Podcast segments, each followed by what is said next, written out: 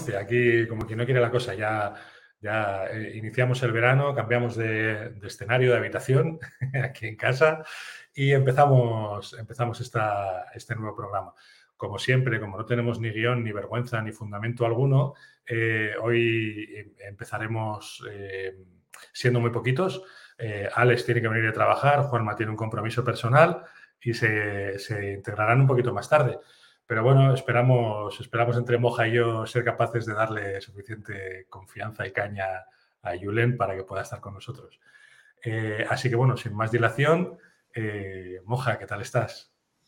Bueno, el parte médico para mejor, día a día, pero bueno, muy largo. ¿Tú cómo vas?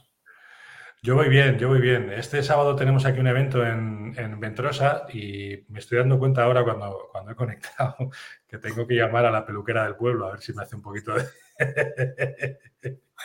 porque, porque, en fin, yo qué sé, uno, uno está rural, uno está en el pueblo, pero, también hay que mantener cierta, cierta dignidad.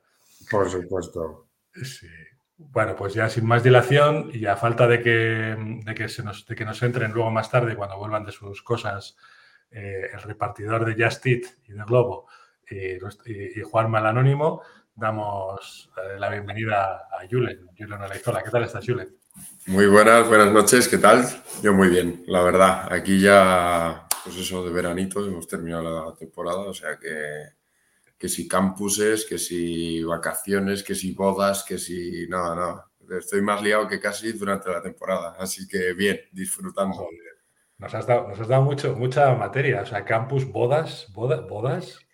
Bodas mías no, pero bueno, al ah. final ya estoy ahí en la edad de que todos mis amigos se están casando y ya toca ir ahí a, dar el callo.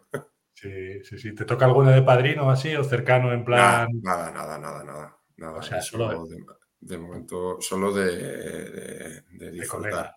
Eso es. De colega o de familia, pero sin, tener que leer eso, nada de eso. Eso es, nada, nada, nada importante. Nada que no sea comer y beber.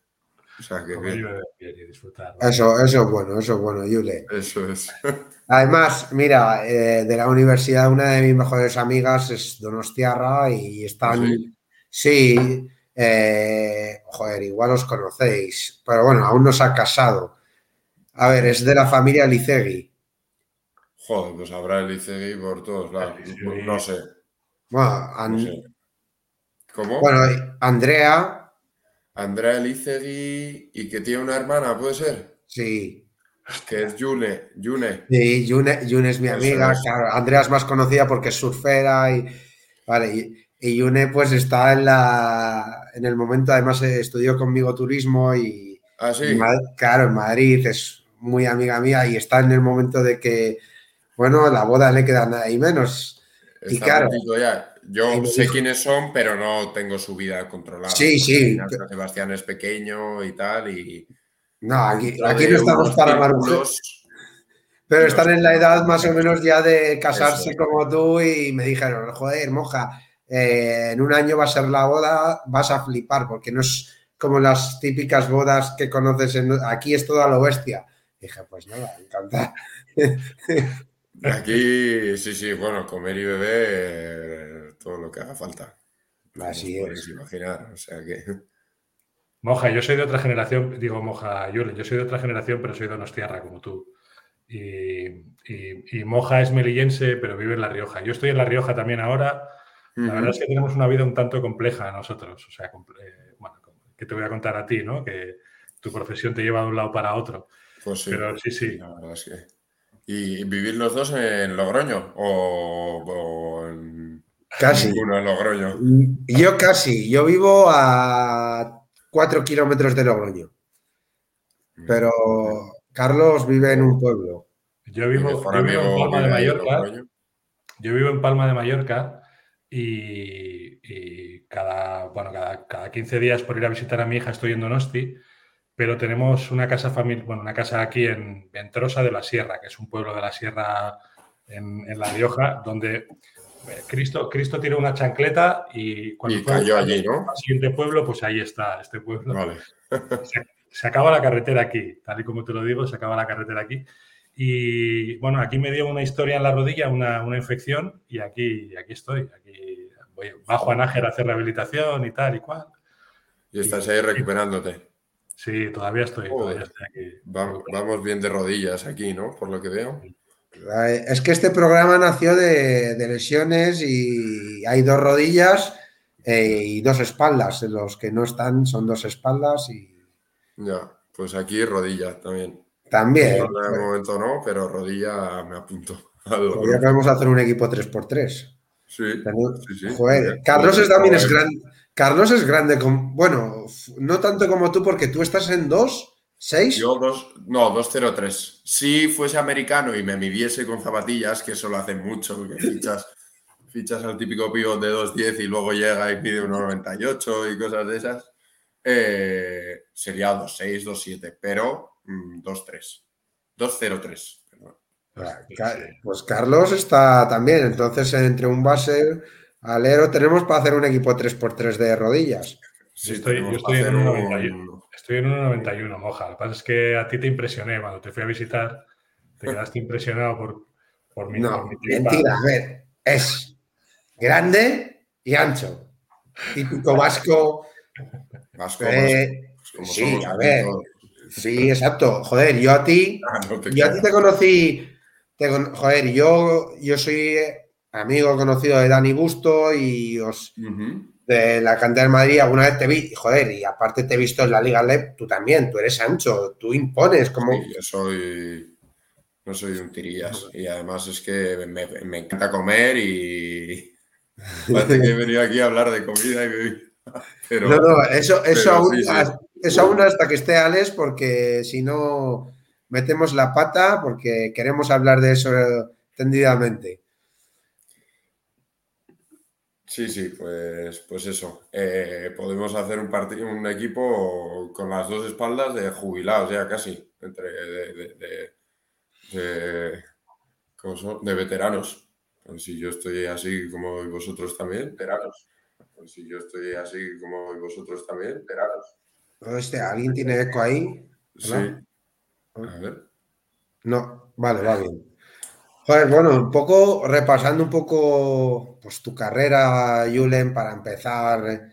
Eh, tú te vas muy joven, muy joven, muy joven a la cantera del Madrid, tío. Cuéntanos un poco cómo fue el comienzo. Pues yo me fui con 14 años, con, bueno, en cadete de primer año. Yo para 15. Eh, eso es, bueno, de segundo de eso a tercero de eso, en ese verano. Y yo la verdad es que me, costó decidirme. De hecho, me fui con el colegio ya empezado. Y, y, bueno, fue. Yo de pequeño hice todos los deportes posibles. De hecho, lo estamos hablando ahora en la cena, que, que, mis padres me apuntaban a todo lo posible y querían que probase. Y yo hice, bueno, pues en el colegio balonmano, fútbol y básquet, eh, probé rugby, piragüismo, tenis, bueno, pues los típicos deportes que te apuntan y, al final acabé en el básquet. Un poco gracias a, a Miquel Motos, porque estábamos jugando un partido en contra en el, en el multideporte del colegio. Y, yo jugaba con mi colegio, él con el suyo, y él ya jugaba en el EASO, estaba en la selección y tal. Y yo ya era muy grande, era muy malo, pero muy grande. Y Miquel, muy extrovertido y tal, me dijo, oye, tal, ¿por qué no te vienes a entrenar con el, con el EASO y, pruebas y tal? Y ese, no sé si ese mismo domingo o poco después fui, y ya desde entonces empecé con el básquet. Y a los pocos años, eso yo creo que fue con 11 años o algo así. Y, yo, y luego ya a los pocos años, pues eso, campeonato de España infantil en Cádiz, creo que ahí me vieron, me vio en Madrid y tal, me invitó a la minicopa, que la jugamos en Málaga, que quedamos segundos, y ya me, me ofrecieron irme allí con ellos, eso, con 14 años, y me costó decidirme, mis padres me dieron la opción de decidir, y, y cogí y me piré. Un Ahora sabiéndolo mejor, antes no me daba tanta cuenta que, mi madre no tenía ni una gana de que me fuese. Pero, pero bueno, ahí cogí, me fui y la verdad es que encantadísimo, encantadísimo porque fue una experiencia brutal, brutal todo, en general, desde vivir allí, vivir con tus compañeros, el equipo, el Madrid, eh, los colegios en los que estuve, las amistades que tengo todavía de, allí y, la verdad es que mm, espectacular. Julen, que tenía dudas de comentarte esto, pero, pero te lo voy a decir. Eh, bueno, han pasado 10 años. Yo, yo conocí mucho a Tuaitá. Tuaitá. ¿Ah, sí? Sí. O sea, tú, piensas que mi primer entrenador de baloncesto fue Neco Blasco. Hostias. El mío, bueno, si yo el primero también. No, el primero no, pero por ahí estaba Neco. Y, y mi segundo entrenador de baloncesto fue Lorenzo Motos. Ah, y, cuando, cuando yo entrenaba, Tuaitá estaba por ahí siempre metido en el velódromo, en el patronato, etcétera, etcétera. y, luego, luego bueno, eh, de refilo, bueno, eh, con Tuaitá tuve mucha relación, nunca personal, o sea, nunca de hablar, nunca, de, nunca cercana, ¿no? Porque él era el, él era el jefe, el jefe de las pistas. Entonces, bueno, pues eh, infundía, infundía cierto respeto, ¿no? Pero, pero siempre era un tío súper cercano y siempre te saludaba por la calle. Yo decía, este, este joder, es el que, del que me tengo que colar, no de él, sino de su gente, cuando me tenía que meter al velódromo y tal a entrenar, ¿no? Pero luego el tío siempre me saluda. Y luego, luego em, hemos compartido en épocas distintas funciones parecidas, ¿no? Yo estuve en el Atlético San Sebastián, eh, yo, más, yo vinculado exclusivamente al baloncesto, Tuaitá estuvo metido en otras cosas. Y, joder, la verdad es que de Cote tengo un súper recuerdo, ¿no? Siempre, siempre, siempre, siempre su sonrisa. Pasara lo que pasara, siempre su sonrisa. y, no sé, es una cosa que te quería comentar porque, porque me acuerdo mucho de él y cada vez que te veo me acuerdo mucho de, de tu edad. Pues, pues me alegro, la verdad, para mí eso es un orgullo. Al final, bueno, ya han sido 10 años este año, porque fue en 2012. Y la verdad es que a mí me, alegra y me hace muy feliz que cada vez que alguien habla de mi padre lo hace con, pues eso, con, buenas reseñas, digamos. Y, bueno, y que encima me digan que, les recuerdo a ellos, pues a él, pues, pues, pues, pues, para mí es un orgullo. Yo la verdad es que tengo esa espinita porque en los últimos años, eh, bueno, yo estaba en Madrid y él venía mucho a verme porque además en ese momento estaba con el tema de, la Federación Española de Rugby y, tenía muchas reuniones en Madrid, estaba pues, con el tema de la Superliga y tal, la Liga Superibérica y bueno, muchas cosas que se montaba él. Y, y eso, pero tengo esa, no falta, pero como que esos últimos años eh, pues estuve yo en Madrid y él aquí y, bueno, siempre me quedará esa cosilla de, joder, pues son, al final él falleció en 2012, yo tenía, eh, pues eso, 18, 19 años, era mi primer año aquí de vuelta en Donosti mm. y, esos cuatro años habíamos estado más separados, por así decirlo. Pero bueno, ¿qué te voy a decir yo de mi padre? O sea, Bueno, nada que no hayas dicho tú y, mil cosas más. Pero... Ya te digo, para mí, para mí, para mí siempre, ya te digo, un, crack, porque siempre tenía una sonrisa. Y se comía unos marrones de flipar, ¿eh? porque entiendo que él estaba en medio entre un lado y otro y siempre con mucha vocación hacia el deportista y tal.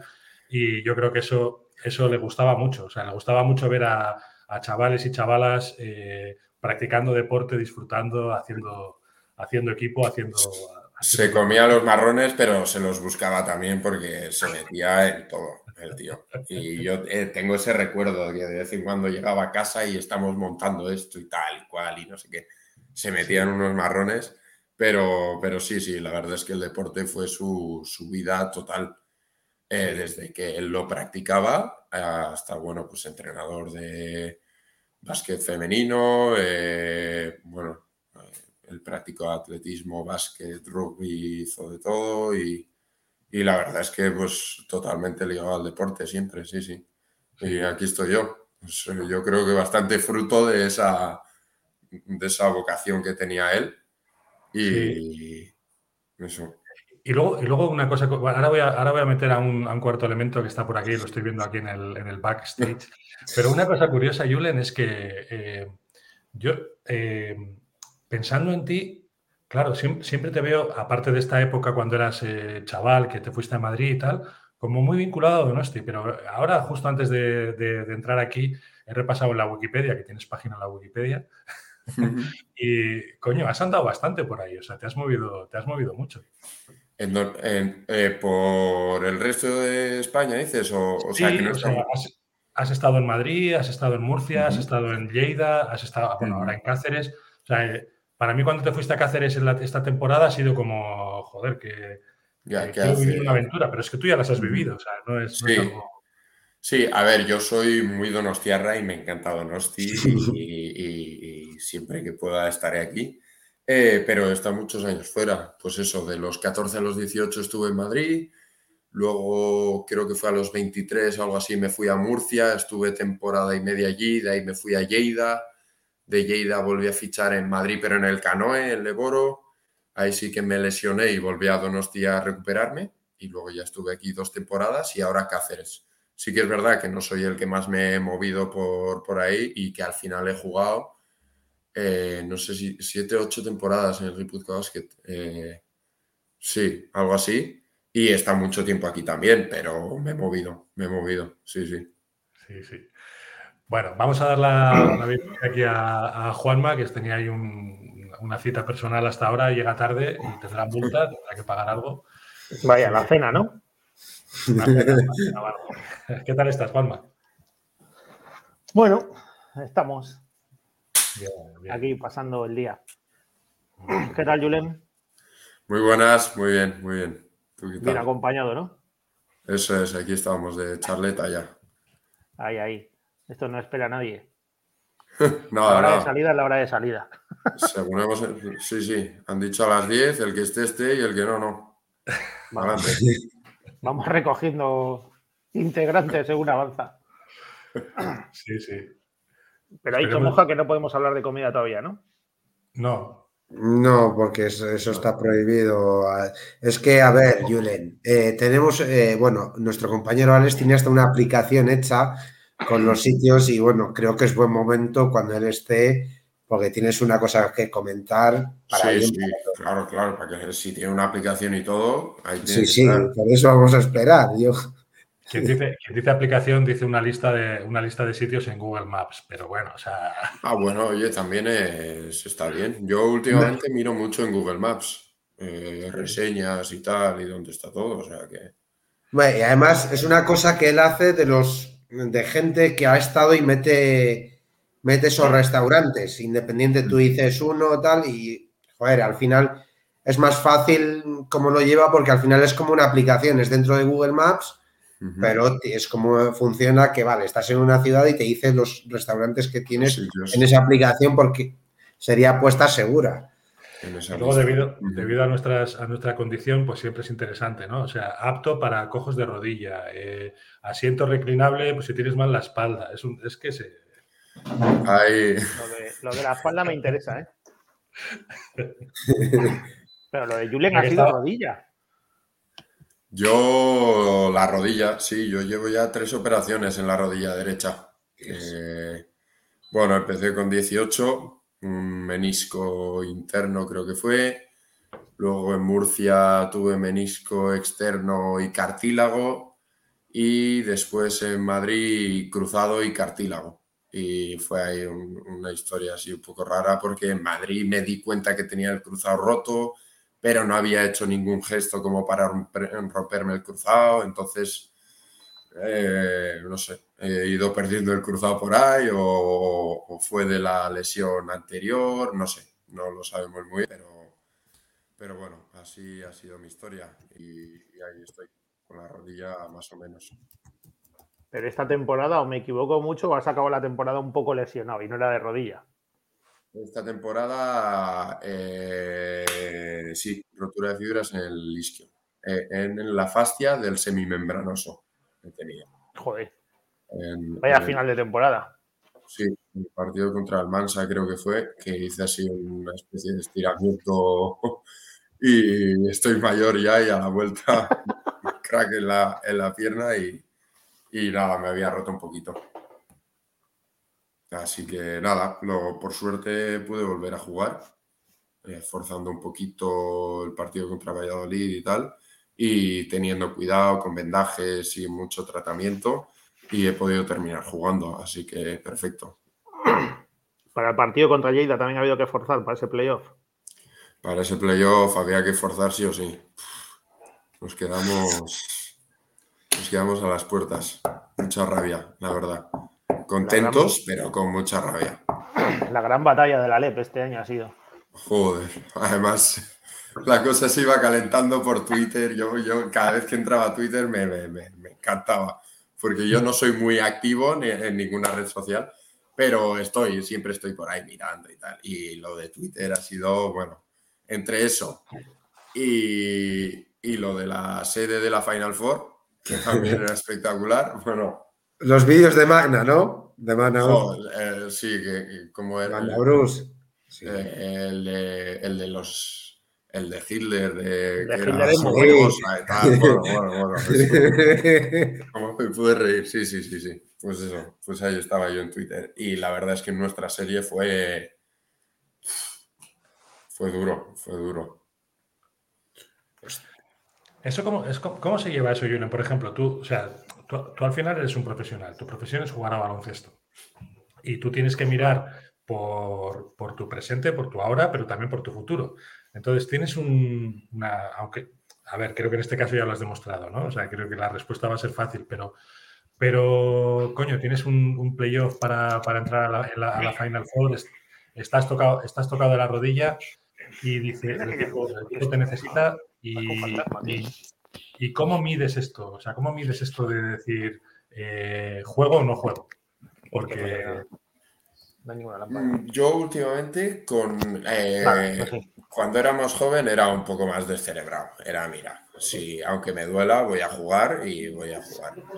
Ahora sí que mi pregunta suele ser, si fuerzo, ¿qué me puede pasar? O sea, ¿cuál es el riesgo que corro? Obviamente, si el riesgo es pequeño, voy a intentar jugar porque ya, no solo por mí, porque quiero jugar y es bonito jugar un playoff y la experiencia y bueno, un, playoff, eh, tanto por mí como por el equipo, eh, mis compañeros, el club en general, que, yo creo que también la mayoría de jugadores o todos los jugadores y jugadoras nos, nos debemos un poco, aparte de a nosotros mismos sobre todo, pero también al club, a nuestra afición y, y, todo eso. Entonces, sí que con los años y después de lesiones, soy un poco más cauto y, bueno, suelo preguntar el riesgo. En este caso, el riesgo como era en la fascia del semimembranoso tampoco era muy, muy grande, aunque podía llegar a abrirse más la rotura y, bueno, pues en cuanto pude, pude jugar, eh, lo hice. Así que, pues eso. Ahora ya te digo, tengo un poco más de cabeza. Antes de joven era más, además así como soy yo, un poco bruto y, a todo, pero, pero sí que ahora me lo, me lo pienso un poco más. Pero vamos, si tengo posibilidad, eh, no, no lo dudo.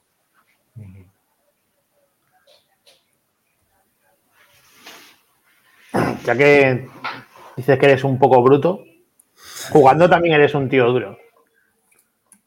Eso en los partidos suele haber ambientes calientes. ¿En qué, en qué campo te has eh, metido un poco más de caña desde la grada? A mí, si te tengo no suelo notar que me, que me meten demasiada mierda, la verdad. Porque creo que soy un tío que hace faltas y que soy duro, pero que no suelo hacer cosas cerdas, digamos. hacer daño.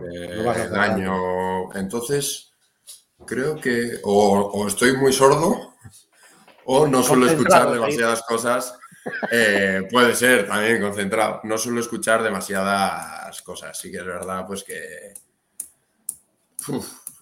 me acuerdo una vez en, Málaga que esta, tengo que decir que no sé si me lo dijeron a mí o a Miquel Motos, que, que me entró mucha risa porque nos dijeron, no sé si fue a mí, no sé si dijeron, hola Izola, vete a tomar un poco el sol, que claro, es que yo soy blanquísimo, y pues cosas así graciosas, de, pero, pero pero cosas como las que les he oído decir a David Doblas, por ejemplo, o a Sadiel Rojas, o, a Michael Carrera en Cáceres, por ejemplo, eh, a mí nunca, nunca he escuchado que... O a Smith, ¿no? O a, Smith en cualquiera de los partidos que metía 25 puntos y hacía algún gesto. Exacto. Sí, sí.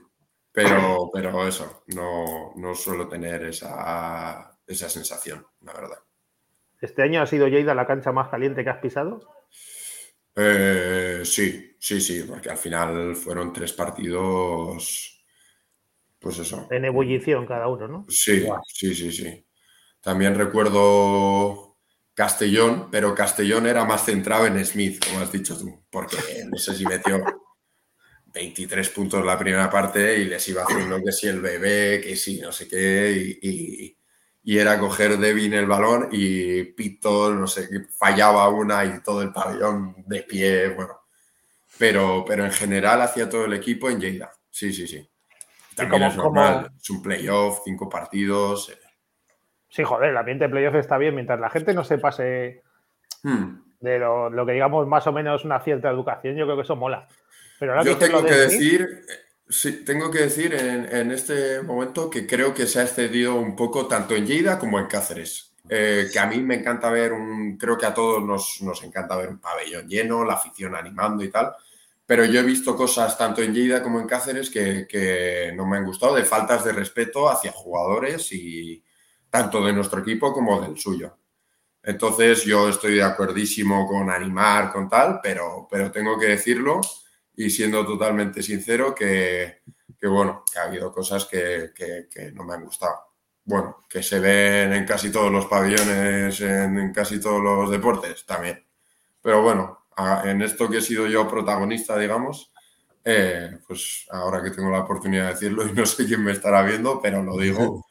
Y, y eso, o sea que yo echando la bronca, entre comillas, o sea, diciendo que, bueno, que, que, las faltas de respeto pues, pues se podrían evitar totalmente y si puedes seguir animando a tu equipo y presionando al otro equipo sin, sin esas faltas de, respeto.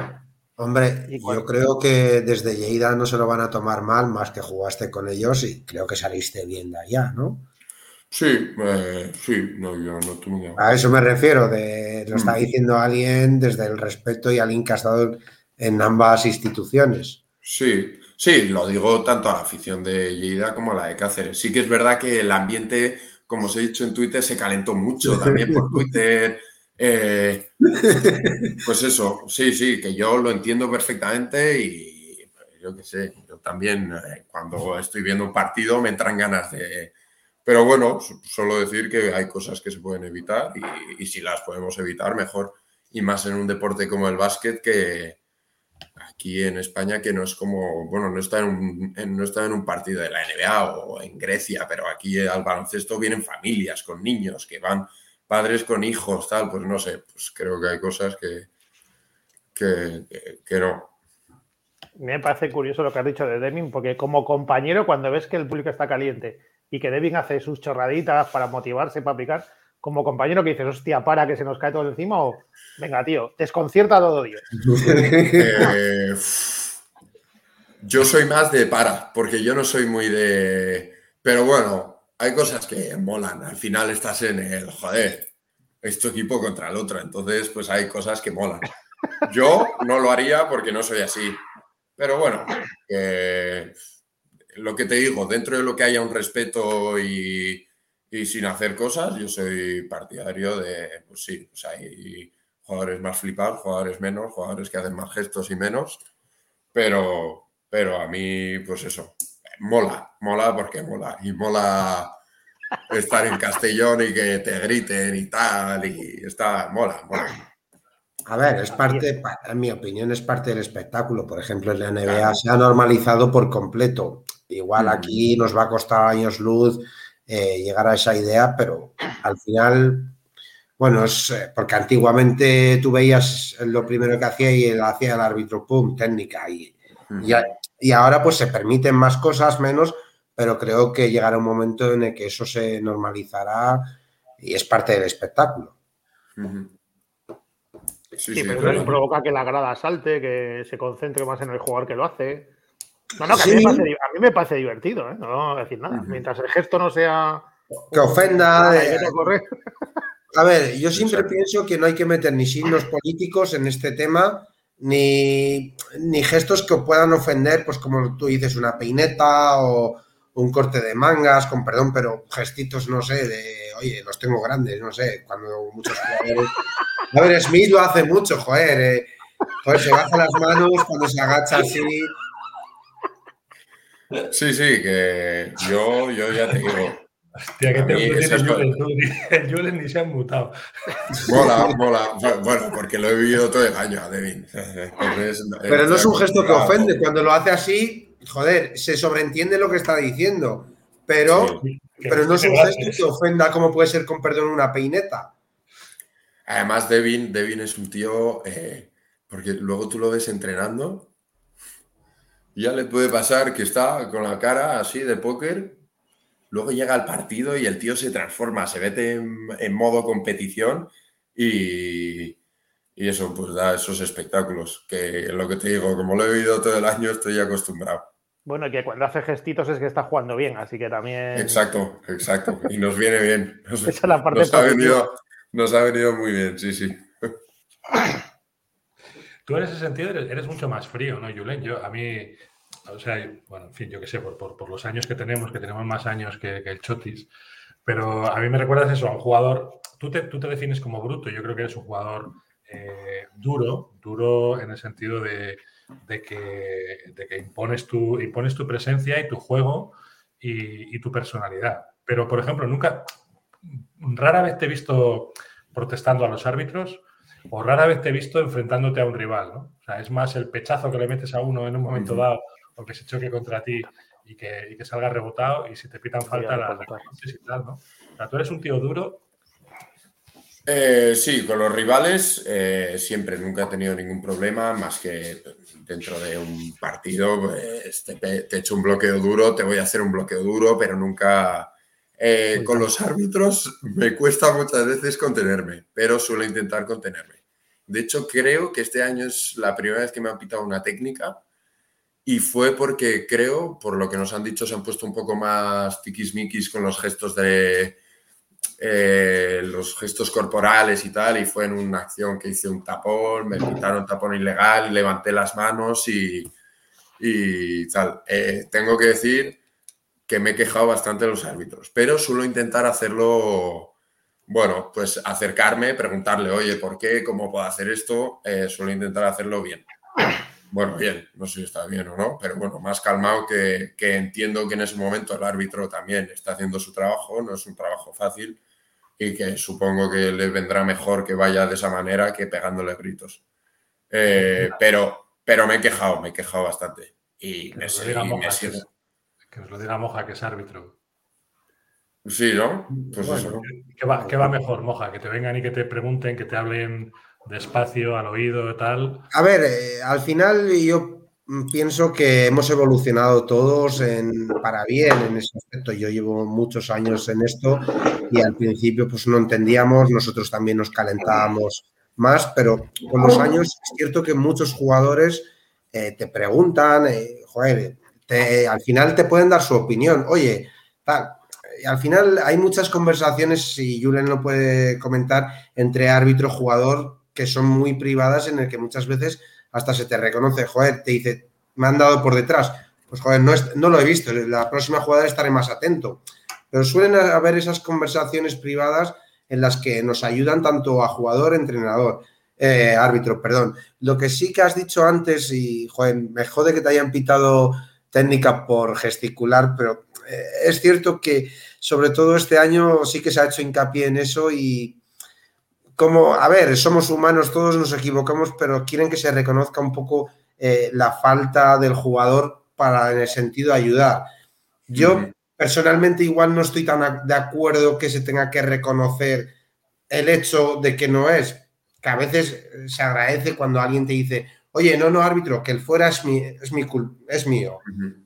pero tampoco puedes obligar a un jugador a que no haga un gesto natural. No sé, bueno, yo, a ver, tampoco me voy a meter aquí en no, no, ser la norma, pero, pero bueno, creo que, que este año sobre todo, imagino que habrá sido para controlar muchas reacciones que tenemos los jugadores.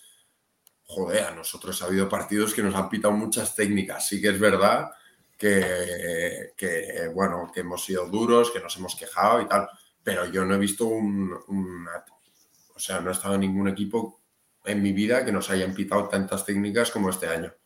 Imagino que esa era una orden, de, pues yo qué sé, de que hay que controlar más de, pues todo ese tipo de actuaciones que tenemos los jugadores. Pues será acostumbrarse al tema y ya está. Pues ¿qué vamos a hacer? No lo sé. ¿Te has, quedado con quién ha sido el de la técnica? No, no me acuerdo ya. ¿No se acuerda para, Para una sola.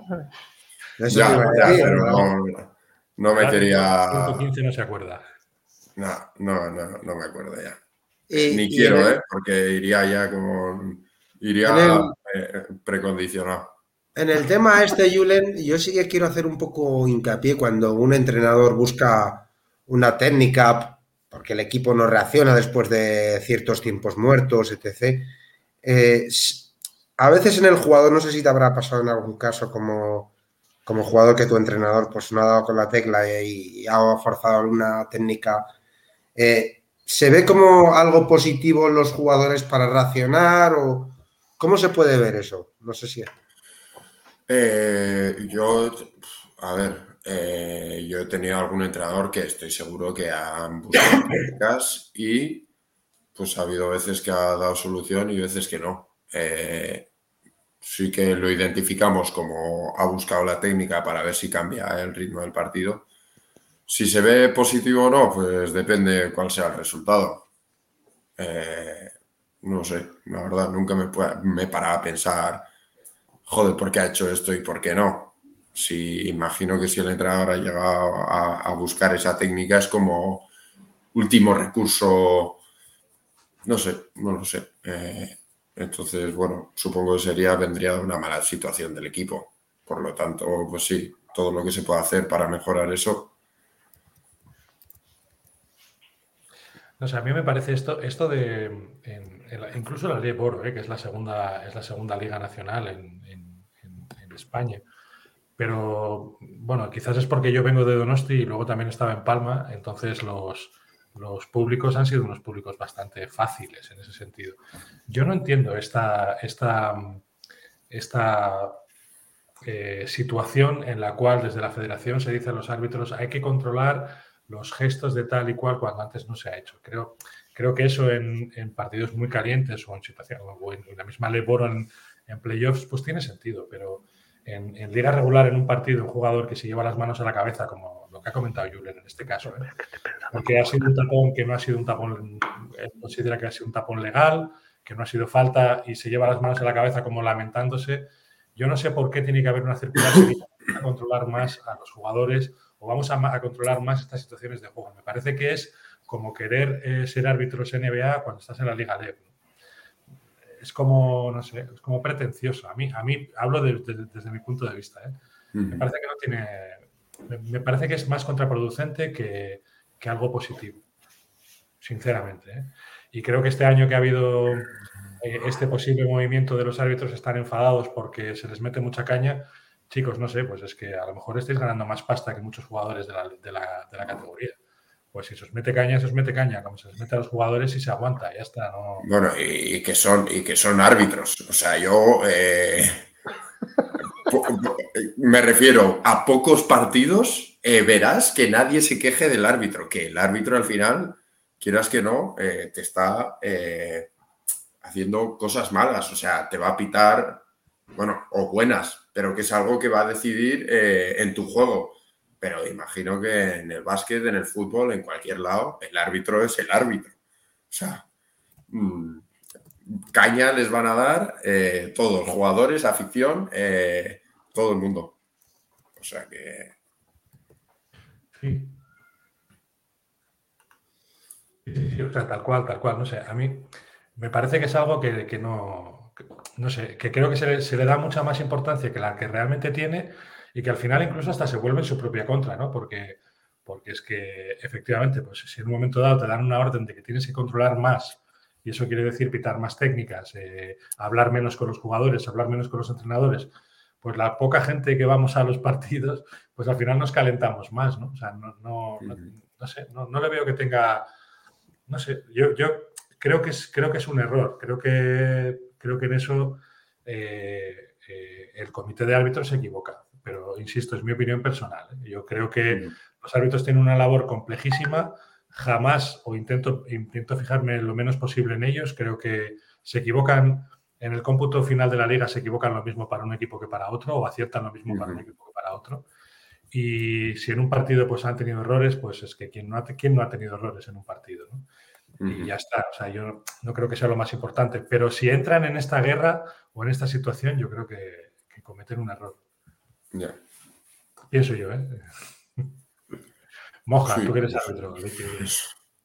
A ver, eh, no, es, es complicado. Mira, os, os cuento una cosa que ha pasado hace dos días y me alegro porque, bueno, os voy a dar una primicia y es que FEB ha cambiado un poco los métodos de ascensos, de méritos y, bueno, Amorós se va fuera eh, y entonces eh, lo que han hecho me ha gustado que han vuelto otra vez a buscar gente veterana de gente de 29, 30 años a ser los que empiecen a ascender, no como hubo años atrás que hubo ascensos sin ton ni sombra de gente no tan preparada y para mí ese cambio eh, puede incidir positivamente al final porque por desgracia hemos visto eh, demasiados partidos, tanto el Le Boro como el Le Plata esta temporada, en el que el árbitro ha sido más protagonista que los mismos protagonistas que deben ser los jugadores. Y para mí este cambio de criterio que eh, se ha criticado mucho en redes sociales, antes de esto me parece que la FEB ha actuado en un buen criterio y, ojalá, ojalá podamos eh, ver que estas cosas eh, puedan incidir positivamente y, que, no se, que no se sancionen. Para mí es muy triste que en un partido haya tres, cuatro técnicas. En el pasado puede que, sea, que hubiese sido lo normal, pero ahora creo que estamos muy preparados, tantos jugadores como árbitros, entrenadores, para hablar que entrar a gritos. No sé si Julen está un poco de acuerdo en ese tema, porque antiguamente igual no podías ni, ni debatir con un entrenador o con un jugador, pero ahora creo que sí que se puede en mitad de un partido. Y... Eh, yo lo que te digo, llevo ya 10 años como profesional y, y, lo que he visto este año no lo he visto nunca y siempre he visto a jugadores y entrenadores hablar con árbitros. Por lo tanto, yo dentro de mi cabeza he pensado que ha sido porque eh, tienen órdenes de controlar más, eh, eh, pues eso, gestos sobre todo fuertes, reacciones fuertes tanto de jugadores como de entrenadores. Y, bueno, la verdad es que no sé si va a venir bien o mal a la liga, no, no me he puesto a pensar en ello, pero vamos, que este año ha sido así, segurísimo. Bueno, Julen, ah, vamos, a, vamos a salir de los árbitros, que tú no eres árbitro ahorita.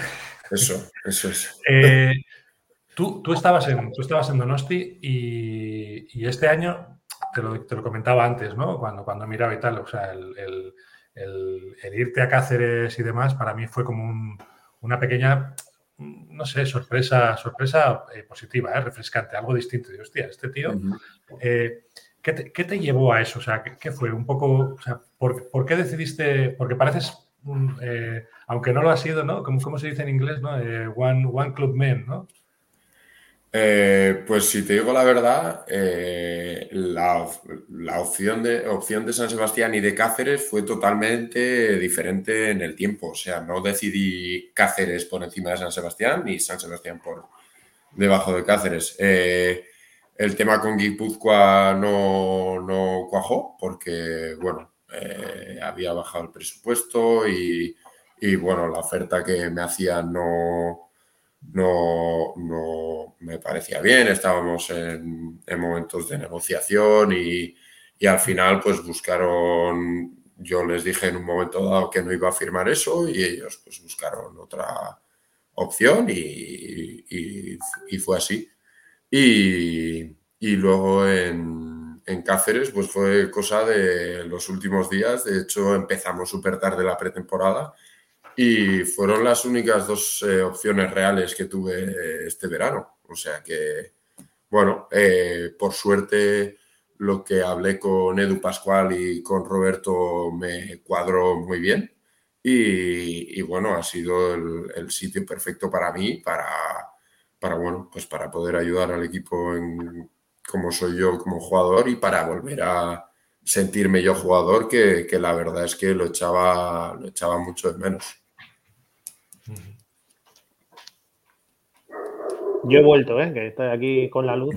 Eso se iba a decir, es que yo te estoy mirando ya. Eh, estás muy pálido ahí, ¿eh? Es que si me acerco, fíjate. No tengo alternativa, así que bueno. No, pero ahí atrás estás bien ahora, ¿eh? A ver. ¿Me estás, me estás echando?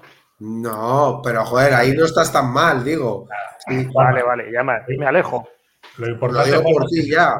Se te ve la camiseta, Juanma, eso es lo importante. Este, pues hoy, no, es la de, hoy, no es la de Leibar.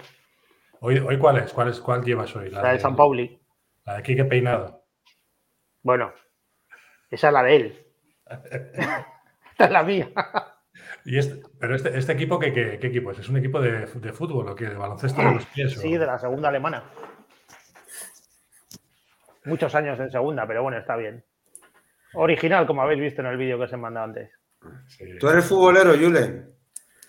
A ver, eh, soy de la Real, pero eh, no veo partidos en general. Veo partidos importantes y me gusta saber cómo va y tal, pero no, no soy ni futbolero ni eh, basquetbolero. O sea, veo partidos guays de ver. Y luego veo partidos de mi, de mi chica, pero si no, mm, no suelo ver pocas cosas al GBC por, bueno, porque tengo muchos amigos, eh, pero, pero en general, si tengo otro plan, hago otros planes. Desconecto casi totalmente, tanto del baloncesto como del deporte. Bueno, en general no soy muy, muy de, ver, de ver partidos. Entonces, NBA, NBA tampoco, menos. es de los míos. También, también sigo un poco pues, a mis amigos, los compañeros que he tenido, pero, pero ver, nada. Pero entonces te imagino los scouting, por ponerte un ejemplo, eh, yo qué sé, te ponen este año un Nick Ward y dices, me da igual, llegas al scouting y ¿quién es ese? ¿No? A ver, bueno, no sé. sé quiénes son, pero, ¿por qué? Porque voy viendo un poco, joder, pues este Nick Ward ha hecho 25-10 el primer partido. Pero no, no soy de verme así como teníamos, eh, tengo compañeros, pues Duye Dukan, por ejemplo, es un enfermo del baloncesto y veía partidos de todas las ligas de toda Europa, de no sé dónde, no, tengo partido de la liga eh, eh, húngara, o sea, hoy voy a ver este, hoy tal, no, pues yo poco. Y lo que te digo, Lev sí que he visto algo más por, pues eso, por amigos, por, pues porque me gusta ver, pues a Lestu, porque tenía ex compañeros, a Basket, eh, bueno, en general, pero, pero no soy de verme todos los partidos de la jornada ni nada de eso. igual, eres, más de, igual eres más de hacer, ¿no, Julen? Porque ahora estás metido en un campus o... Quiero decir, Ahora sí, sí. Eh, bueno, llevo siete años, eh, empezamos a hacerlo Miquel Motos y yo. Tengo que decir que eh, Miquel hace el 80%, 90%, porque es que le encanta y está todo el día pensando y tal. Y a mí me dice, Julen, hay que hacer esto y yo voy y lo hago. Eh, y luego los años que he estado fuera lo he tenido un poco más difícil. Por ejemplo, este año desde Cáceres, pues yo he podido hacer pocas cosas. Pero sí, llevamos ya siete años eh, con el campus, Campus 2 más 1 se llama, y es un campus de verano, pues de baloncesto, que, que la verdad es que cada año va mejor. Tuvimos un paroncillo ahí con, con la pandemia, como todo, pero, pero la verdad es que este año es el año que más niños estamos teniendo y, y bueno, estamos contentos y yo creo que la gente se queda contenta. Así que, que, muy bien, que eso, a mí la verdad es que me gusta mucho las, las semanas que los hacemos, me gusta mucho más que el tema de organizar y tal. Estar con los niños, eh, bueno, entrenarles y, todo eso. ¿Qué lo hacéis en el Sular? En el Sular, eso es. En el colegio, es el colegio al que fue Miquel y la verdad es que las, las facilidades que nos dan, bueno, de hecho el director es Aitor Uriondo, que es eh, director deportivo del Guipúzcoa Basket y siempre nos ha echado una mano y facilidades, nos dejan material del propio colegio, así que y tiene unas instalaciones espectaculares para, para ser un colegio, o sea que estamos como en casa. ¿Y cuáles de las facetas ¿Qué más te, gustan con los niños? O sea, en, el campus. Eh, tengo poca paciencia como entrenador. Les pego unos gritos que, es que yo no soporto eso de, de, pitarles con el chiflo y que tres tiren a canasta cinco segundos después. De, es como, os quiero hablar y no me hacéis ni caso y no lo soporto. Les pego unos gritos pero, pero luego es, bonito ver cómo las cosas que les vas enseñando, eh, a medida que avanzan los días de campus, lo, van haciendo mejor. Y, la verdad es que antes de, tener el campus nunca había tenido ni ganas, ni, creía que iba a tener ganas de, ser entrenador algún día. Tampoco te digo que ahora tenga muchas, pero eh, a medida que pasan los años del campus voy viendo cosas que, son muy satisfactorias y que al final te van, eh, te van enganchando. Ver cómo los niños disfrutan eh, con el baloncesto, con cosas que les enseñas y, cómo van mejorando, la verdad es que es algo muy gratificante. Los niños tiran después de que has pitado, pero también tendrás algún compañero que haga eso entrenando, ¿no? Sí, sí. Algunos lo hacen, sí, sí, pero como yo no soy el entrenador, bueno, pero aquí en el campus es que es algo que me reconcome y de verdad que de repente eh, grito y veo a Miquel mirándome de tres campos más allí como, ¿qué está pasando? Y yo, nada, nada, tranquilo. pero, pero es que eso no, no, no lo... tengo que, necesito más paciencia. tienes aquí a dos entrenadores de formación que te pueden ayudar. yo, tenía, muy poca paciencia con eso también. Luego, es verdad que con el tiempo se te va pasando, pero al principio yo no tenía paciencia con eso. pero ya sabes que hay, igual que jugadores profesionales, hay chavales que necesitan hacer eso, que necesitan su último tiro. Al final hay que un poco que remar entre dos aguas, como puede. Vale, uno sí, pero es que hay algunos que es que estás explicando y, se dan la vuelta y de repente. pero, pero por favor, luego es que no vas a saber hacer nada de lo que te estoy diciendo. Y, pero claro, son niños, es que todos hemos sido niños. Pues eso, pues me falta paciencia, yo creo. Creo que es más problema mío que suyo. Pues si vas a querer ser entrenador algún día, cuidado. Me toca, me toca. Sí, de hecho ahora me voy a sacar el curso, me voy a sacar, que no lo tengo, el curso de entrenador de primer nivel, que voy a, voy a estar en Zaragoza, que en una semanita. Y, bueno, eh, en parte lo hago por esto también, porque llevo siete años en el campus Sí que es verdad que los primeros años Miquel y yo no entrenábamos, nos dedicábamos a, organizarlo y tal, pero sí que desde el año pasado, eh, bueno, pues nos metemos ahí en la labor de, pues, enseñarlo. Al final yo de lo que más sé en esta vida es de baloncesto. Y, pero creo que el curso me va, me va a ayudar pues, a todas estas cosas que, que, supongo que me, me contarán y me explicarán. ¿De, qué edad es el, curso, de, qué edad hasta qué edad es el curso? Es el de primer nivel, pues hasta, hasta infantil. Hasta infantil, ¿no? Hasta infantil, creo, ¿no? El campus. Ah, el campus. Ah. El campus este año tenemos desde eh, los más mayores son del 2008 y los más pequeños eh, tenemos una parte que es de porque aquí en Guipúzcoa hay una ley que hasta los, creo que eran hasta los 10 años, no pueden eh, dedicarse solo o hacer campamentos solo de, un de, unos, unos, deportes, además, que creo que son fútbol, baloncesto, balonmano y no sé si alguno más.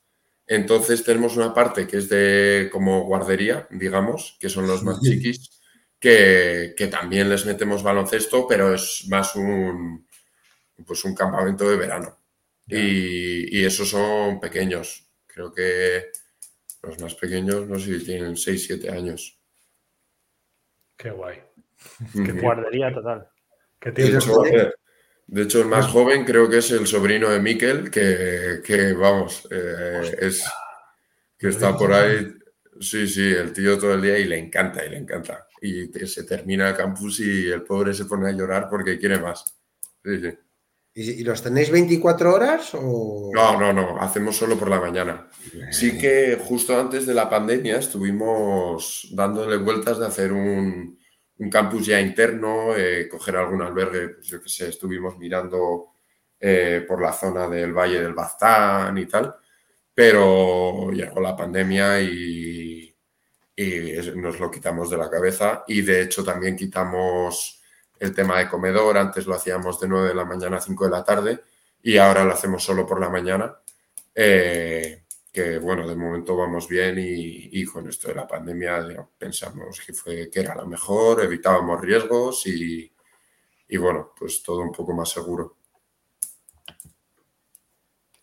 Joder, me has tocado, tío, el, hijo de Nayara Motos. Eso es. Qué fuerte, tío. Soy, un abuelo, soy un abuelo total. sí, sí. Ah, pues ahora tiene dos. Así, ¿eh? Sí, sí. Sí, sí, sí. Ahí está. Y bueno, pues eso, harán, creo que tiene cinco o seis, algo así. Bueno, Juan, a preguntar algo, preguntar algo así un poco más así que me pongo emotivo y ya. Bueno, estos recuerdos eh, vienen bien, ¿eh? A ver, la fibra sensible de Carlos, como. Joder. Sí, sí, sí. Tengo una cara sensible. No, mira, es cierto.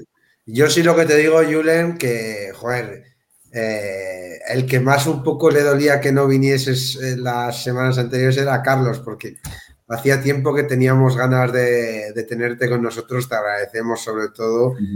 no, joder, al final, eh, porque me han pillado, eh, pues justo terminaba las vacaciones, iba a estar en Valencia en casa de unos amigos y quería estar eh, poder estar tranquilo en casa bien y poder, pues eso, estar un rato largo y no estar aquí con prisa. Tampoco le hemos pasado mal con los invitados que te han sustituido. ¿no? venir, ¿eh? Por eso, por eso, que tampoco os quejéis. lo que sí que yo te quiero, te quiero comentar, es cierto que ha habido momentos de tu trayectoria, como ha dicho Carlos, te ibas, venías, pero eh, ¿Te ves otra vez eh, volviendo esta temporada a GBC o crees que ahora mismo... Creo que...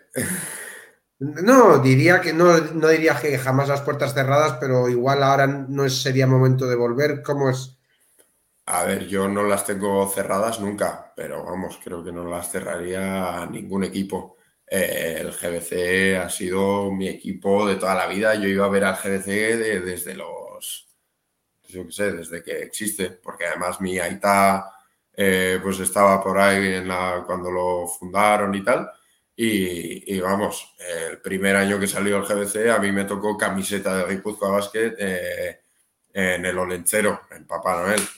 O sea que yo, yo he sido GBC siempre y nunca tendré las puertas cerradas. Eh, este año no lo creo, la verdad porque, bueno, han renovado a Mario Dellas y no sé si creo que están buscando por ahí, pero vamos, yo, pues eso, eh, no sé a dónde me llevará el futuro, no sé cuánto más voy a jugar, no sé cuánto me respetarán las lesiones, así que no te voy a decir que, que no, pero es que no lo sé. Ya te digo que yo las puertas cerradas no, no las tengo. O sea que nunca se sabe. Y en esta línea, si te llegara una oferta del extranjero, Julen, eh, Yo creo que hoy en día me costaría más. Eh, hace años no me habría importado, pero ahora, eh, no sé, mucho tendría que cambiar mi vida en el baloncesto como para que me compensase irme al extranjero. O sea, yo soy súper feliz jugando básquet y, y me encantaría seguir muchos años y quiero seguir todos los años que pueda Pero, pero bueno, hoy en día ya tengo pues unas cosas aquí, digamos, que, que me apetece estar pues cerca de mi gente, de mi negocio, de mi chica, de, de todo. Entonces, bueno, estoy ya empezando a, a, priorizar, sin, teniendo en cuenta que el baloncesto es mi forma de vida, mi sustento, mi todo. Pero bueno, si puedo, eh, eh, pues... Compatibilizar. ¿no? Eso es, compatibilizar. Eh, eh, mis prioridades, pues mejor que mejor. Y eso no pasa por irme, yo qué sé, a Austria a jugar, no lo sé. No, bueno, la pregunta era sobre todo porque yo, yo que soy de otra época es que me sorprende cómo está el mundo del baloncesto actualmente. Entonces, cuando oyes gente que se va a Francia, gente que se va a Islandia, que hace un, hace un frío del copón, pero que se van y hablan maravillas y hablan, hablan de una liga organizada, de, de, seguros sociales, de, condiciones como coches, como, en fin, yo creo que lo que fuera, ¿no? Como, como, como eh, pisos para vivir y tal, y lo comparas con lo que hoy es que se está ofreciendo aquí o con lo que se puede estar ofreciendo aquí, es como decir, joder, no sé, ¿no? O sea, al final casi somos como, como esas pulgas en el, en el circo de las pulgas, ¿no? Que nos han amaestrado a saltar a una altura y ya no, salta, ya no salimos de ahí porque pensamos que aquí estamos mejor que en otro sitio. Pero sin embargo, parece obvio que en, categorías similares en cuanto a en cuanto a nivel deportivo, incluso, incluso inferiores a nivel inferiores. deportivo, sí, sí. las condiciones de, profesionales son, son mejores, ¿no? Entonces, por eso. Sí, sí, vamos, yo eh, no lo sé eh, por mi propia experiencia, pero por experiencia de compañeros y pues, eh, terceras ligas en Francia que, que se paga más, se paga mejor porque se paga además y aquí hay muchos momentos que hay impagos y tal. Eh, tema de eh, el paro después, eh, tema de casas, de coches, de si vas con familia, facilitarte pues el buscar trabajo a tu pareja o el colegio de los niños, pues lo que has dicho tú, que al final las facilidades son mucho mejores o, las están dando mucho mejores en, el extranjero y sobre todo, bueno, ahora estos últimos años. Yo ya te digo, hace, ya te digo, hace años no me habría importado, pero hoy en día, pues, pues eso, estoy viendo que hay más cosas aparte del baloncesto. Igual un poco por eso, también, porque hay, hay momentos que dices, estoy aquí dejándome la rodilla, aparte de mi disfrute, ¿para qué? O sea, que si yo sigo jugando a esto es porque me gusta a mí, porque quiero jugarlo, no porque me voy a hacer rico. Y eso mucha gente no lo sabe, porque hay mucha gente que piensa que los jugadores de baloncesto de la LEV, incluso del ACB, somos todos ricos y eso no es así ni, ni por asomo. ¿Has sufrido alguna vez en tu carrera algún problema de impagos de esto que estoy ahora? Eh, he sufrido, por suerte siempre he cobrado mi dinero eh, y eso, bueno, eh, lo sufrimos en San Sebastián. Sí que es verdad que el club siempre fue muy sincero y nos dijo, pues mira, no os vamos a poder pagar, pero os vamos a poder pagar en este momento. y yo siempre he recibido mi dinero. Tarde, eh, hubo un par de años justo cuando eh, el GBC, por ejemplo, bajó mucho el presupuesto, un verano, eh, que fue el primer descenso que viví yo que no se llegó a, a, realizar. ese creo que fue el primer año que sufrimos impagos y, y estuvimos unos cuantos años, unos cuantos meses. Sí que es verdad que después cobramos todo el dinero porque utilizaron el dinero de la temporada siguiente.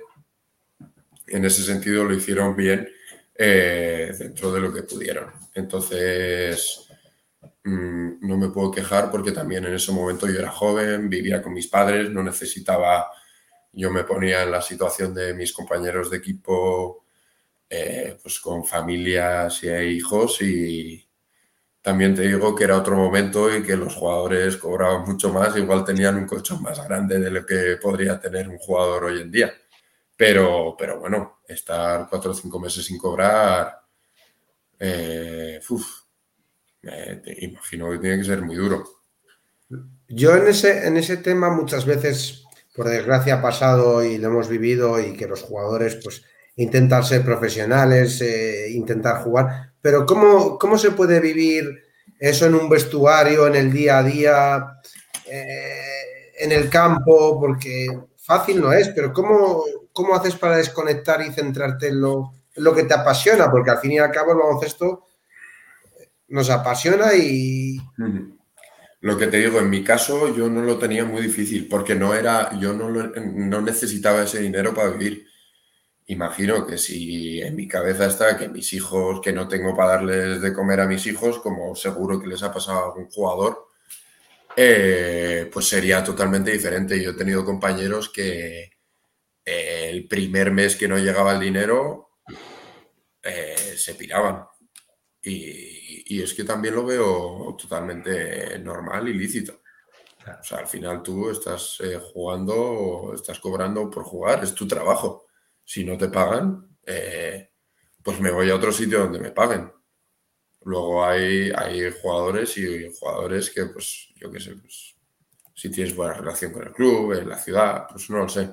Pero yo no he tenido ninguna situación difícil de, como te digo, de, de que me falte para comer, eh, por así decirlo.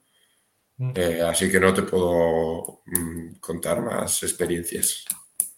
Claro, eso, eso para lo bueno, para lo malo, por ejemplo, ¿no? Si tú eres, eh, es que me viene a la cabeza, sobre todo jugadores americanos hace mucho tiempo, igual no habías nacido, Julen, pero que precisamente hacían, hacían esto, ¿no? Es decir, llegaba un mes, no cobraban, mm, exigían al club que les pagara, lo, hacían de, diferentes maneras, tanto supongo que diciéndoselo de viva voz como tocándose los huevos que decía Moja antes en los, en los, partidos y tal. Y si llegaba un momento en el que no cobraban, pues para ellos era mucho más fácil largarse, ¿no? O sea, o sea no tenían ningún tipo de atadura, atadura moral o, lo que fuese con, con, el club, con la ciudad y demás. Claro, eso, es un, eso te permite esa, esa facilidad de irte pero, pero lo contrario también te permite igual aguantar y, no sé cómo decirlo, o sea, que creo, que creo que tiene una parte positiva y una parte negativa, ¿no? O sea, tú, por ejemplo, en, en, Donosti, que afortunadamente además lo has dicho, que se portaron bien dentro de lo que cabe y lo gestionaron bien dentro de lo que cabe y cobraste tarde, pero cobraste, y porque fueron sinceros y fueron claros y lo hicieron bien. Pero claro, si tú en un momento dado hubieras dicho, a tomar por saco, yo me largo de aquí, pues igual, eh, igual no lo cobras, ¿no? Porque has sido tú el que te has ido, ¿no? Sí, igual no, igual no lo cobras, luego ya dentro de la propia liga te creas una imagen que, de polémico de ya. Sí, de polémico, de no le pago un mes y se ha pirado. Que es que no me has pagado un mes, me, me tienes que pagar por mi trabajo, pero claro, luego hubo un momento en que creo que ahora se, eh, ha, se ha mejorado mucho la situación, pero hubo algunos años que había muchos equipos de ACB que, no pagaban o que pagaban tarde y, y, bueno, estaba un poco normalizado bien. no, nosotros dos meses, nosotros tres, tal. y, y, sí, eh, eso, que te creaba. Perdona que me ría, es que. Sí, sí, o, o te cerraban las puertas en ese club a un futuro, o yo qué sé. No, si estamos hablando que esas cosas han pasado en ACB, porque al final tú mismo has dicho, no te hace rico en esto y sabemos, pero al final tienes la suerte que en ACB tienes unos baremos en los que te puedes mover según edad, según formación. Sí, que tampoco se cumple. Eh. Claro que no se cumple. Eh, ¿Qué te vas a decir? Si sé sueldos, y esto lo podemos decir, sueldos que se le pagan a jugadores que se les hace devolver por otro lado. Eh, por poner un ejemplo. Sí, eso y eso, o sea, pero bueno, que oye. Pero, las condiciones más aún en las categorías eh, C, que son más penurias, de hecho, no sé si tú recuerdas el caso más llamativo que me viene es Vigo, en su día, no sé si. Bueno, Vigo puso de aval, se le permitió una finca. Y los jugadores estuvieron sin cobrar desde el primer día.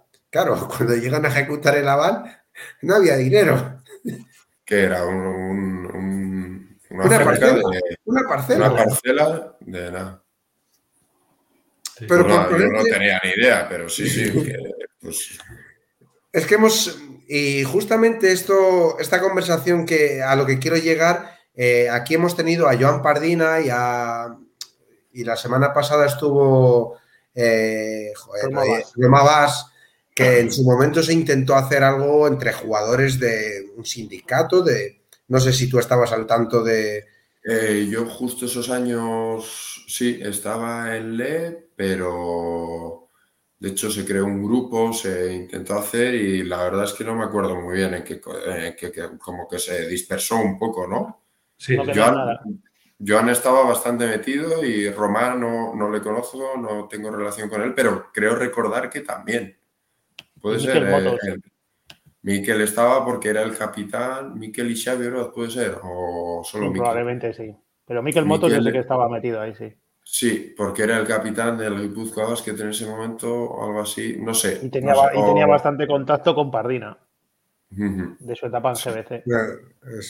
Joder, pero ¿qué, falta ahí para que salga? Porque yo muchas veces, joder, eh, nosotros al final, pues eh, intentamos somos al final unos frikis, como decimos de, esto, intentamos siempre defender, pero es cierto que al final, voy a decir algo que igual duele, pero los jugadores tenéis lo que merecéis, por desgracia, muchas veces, porque no se ha defendido. Yo, yo he estado al tanto eh, de, antes, que, antes de esta que se hizo, se intentó una hace unos cuantos años con Juanjo Bernabé, etc., y que tampoco salió.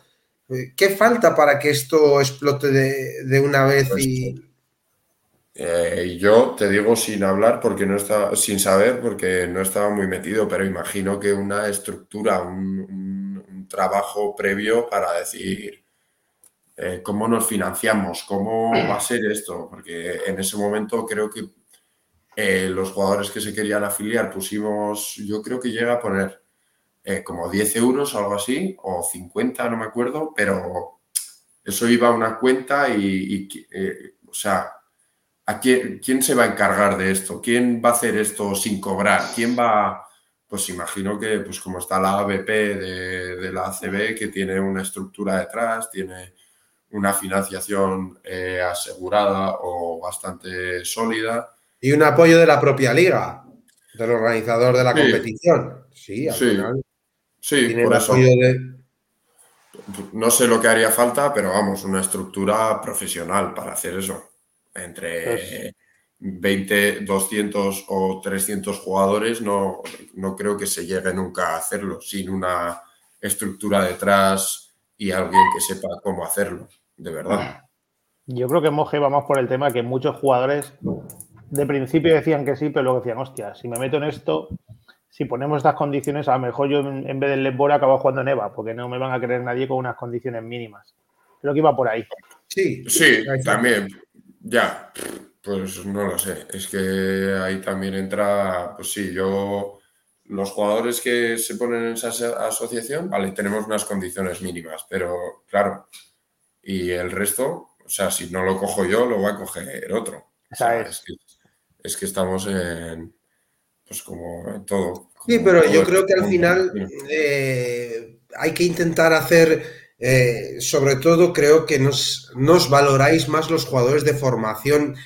Para mí iría más por, por ese tipo de jugador, porque al final eh, estáis en peligro de extinción, porque al final ahora mismo la normativa por escrito es que solamente por obligación tenéis que estar cuatro y luego lo demás puede ser, con perdón aquí el coño de la Bernarda. Sí, es así. Oye, discúlpame, Moja, hablando, hablando del coño de la Bernarda, y aunque no quiero, aunque podemos seguir hablando del tema, ¿eh? pero vamos a meter aquí a Alex que acaba de ir. ¿Dónde, está la mochila? Oye, qué, maravilla. Llego y lo primero que escucho es el coño de la Bernarda, tío. Qué guay. Este programa me mola. Hostia, cómo mola, tío. Han esperado el momento adecuado para meterse, ¿eh? Sí, sí, sí, sí, sí, ya veo, ya veo. Oye, aquí mucho guipuchi, ¿eh? Hombre, como tiene que ser. mira, estoy aquí, mira, aquí te puedes sentir, eh, son cuatro vascos y yo, ¿eh? Bueno, sois cuatro vascos y yo. No, perdona, somos tres guipuchis y uno de Bilbao y tú. Correcto. Aclara, puntualiza. Mucho, mucho que veo. Es que hay mucha diferencia. Hombre, joder. Bueno, Cago en la leche. Oye, a ti no te voy a decir que no. A, a Carlos o a, o a Juanma sí, pero a ti no te digo que no. Por si acaso. Aunque Juanma no sé lo que mide, pero Carlos es más alto que yo, la hostia. Sí, sí, sí, sí. Y ancho también. Por si no te has quedado claro. Me estás poniendo bien moja, ¿eh? me cago en la leche. Joder, he perdido peso, ¿eh? he perdido. Aquí mi, aquí mi lesión me ha hecho perder peso. Pero si te he visto hace 10 días. Vivo duro. No, Vivo rocoso. He perdido peso de antes, claro. Tú no me has conocido, tú, tú no me has conocido en mi esplendor, pero, pero yo superaba los 130 kilos. Hostia. Ojito, cuidado, ojito, cuidado. Yo estoy, en cien- yo de- estoy en 110 o algo así. O sea Sí, lo, tuyo, lo tuyo es músculo, macho. Lo mío, Eso lo te iba a mío decir son- cuánto de masa muscular tienes allá. nah, no tengo ni idea. Ahora seguramente haya bajado bastante la masa muscular y haya subido el, La grasa. pues eso, La cerveza. eh, el disfrute. Exacto. Lo de Carlos era masa de pinchos. Oye, ha, ha habido una cosa que me ha gustado mucho, Julen. eh, eh, es, es tu, es tu posición y tu visión, porque tú eres jugador profesional de baloncesto, pero tienes claro que tienes un negocio, que no sé cuál es, y tienes claro que tienes una vida personal, eh, principalmente con, con tu pareja, entiendo, y le das el mismo valor o incluso más que, a- que al básquet. Eh, sí, es que es lo que te digo. Eh, ahora mismo juego al básquet porque me gusta y, y- y me siento jugador y, me, y disfruto con esto, pero es que en cualquier otro trabajo seguramente tendría mejores condiciones que de las que tengo jugando al baloncesto.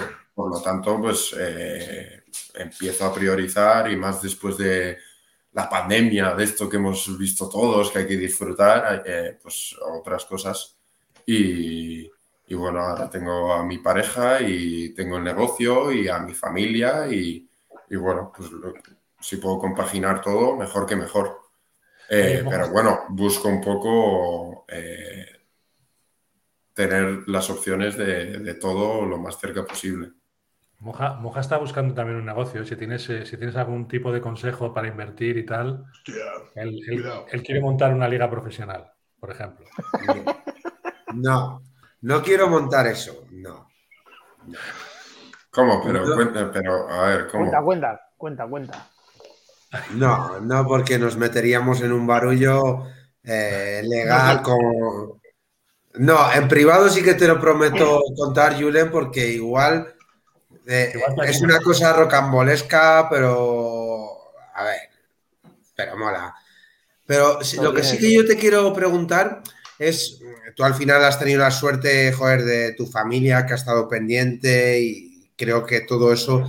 Pero, ¿qué pasa con los jugadores, tío, que, que no, no tienen visión de, de futuro? No sé si habrás tenido compañeros que, que no tienen Sí. estudios, que no tienen, y al final. ¿crees que alrededor necesita alguien que les sabe saber cómo invertir ese dinero? Sí, eso seguro. Eh, a ver, por desgracia, ahora como hemos dicho, tampoco hay mucho dinero para invertir, pero, pero eso eh, segurísimo. Y por ejemplo, la ABP, la Asociación de, de la ACB, tiene, insisten mucho en todas las reuniones que hacen en todo este tema de, pues eso, de formación, eh, de, qué pasa después de cuando nos retiramos, de eh, un, eh, no sé cómo lo llaman, un, fondo de pensiones, de ir metiendo dinero poco a poco para, para, para después poder disponer de ello. Y, y, yo creo que es, que es básico. Que todos los jugadores, eh, por, lo menos, estemos informados y, y sepamos cómo es la vida real. Porque, porque a mí de momento todavía no me ha tocado, pero, pero vamos, eh, la vida real es la vida real y para nosotros es difícil, pues las jornadas de trabajo de 8 o 12 horas, lo que sea, el, pues eso, el no tener tres meses de vacaciones en verano, el tal, eh, eh, no sé, son tonterías que se me ocurren, pero que no estamos acostumbrados y que es la vida. Y pues eso, eh, tener, ganarse tu dinero al, retirarse de esto para poder vivir.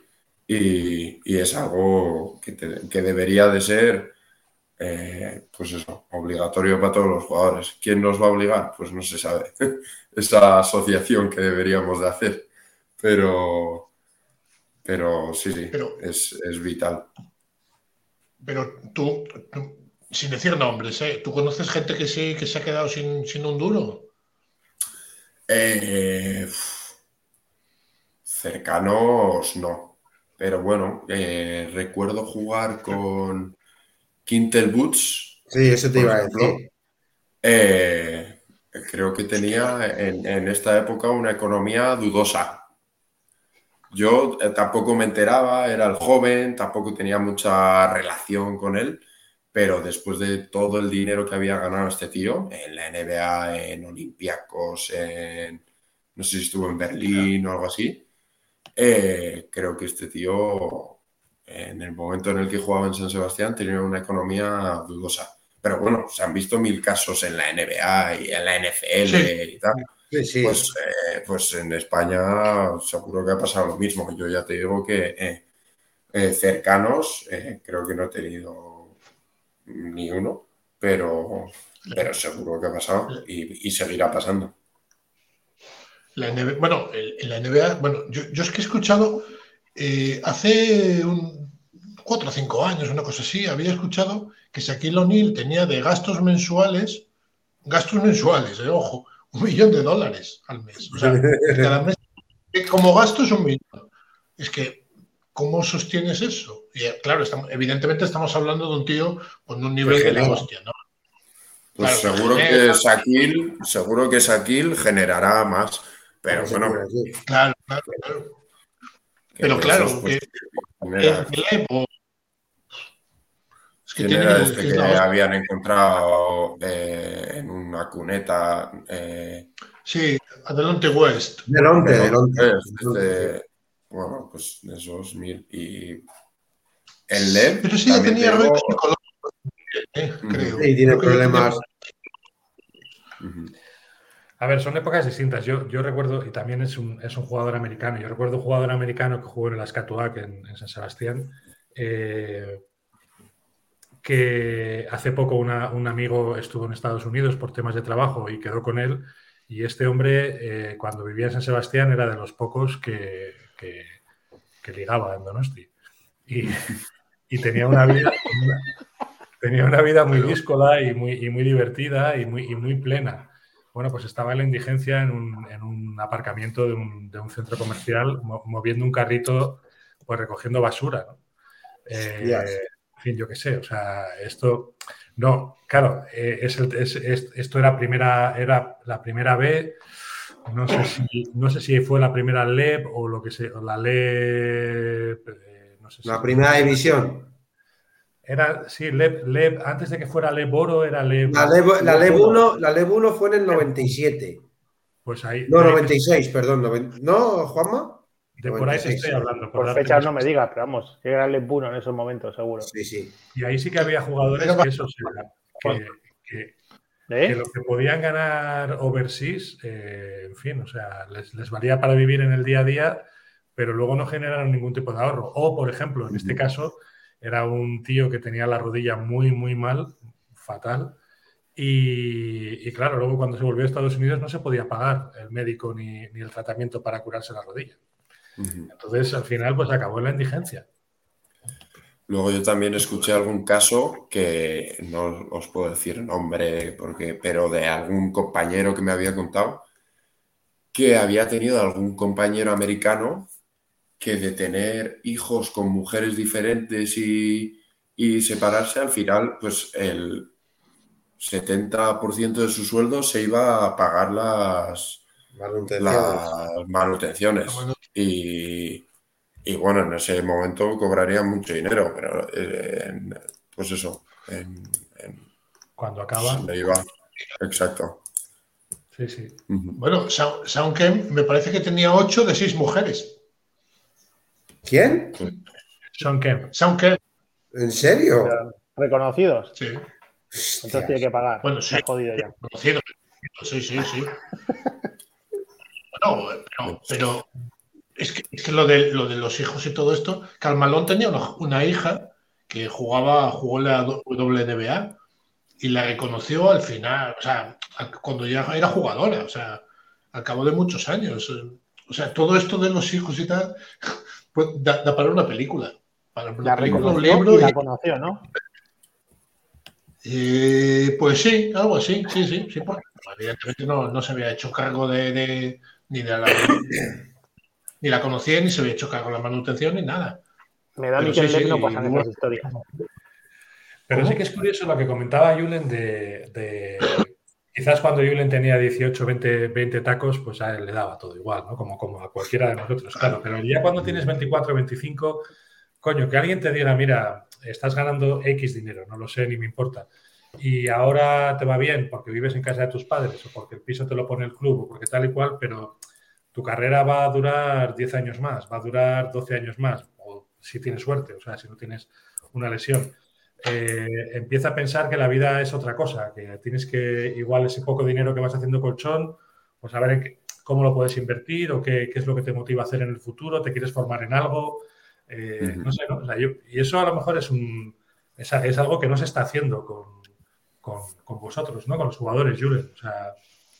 Sí, yo lo que te digo, en ACB sí que, sí que lo hacía la ABP, porque todos los años eh, eh, hacían reuniones con todos los equipos y en lo que más insistían era en eso, pero, pero en la LEV eh, nadie, a mí nadie me ha, dicho eso, lo que te digo, no sé cuál es el, ente que, que, te tiene que decir, que tiene que aparecer y contarte eso por tu propio beneficio, si no son tus familiares, tu tus padres, tus tíos, yo qué sé, quien sea.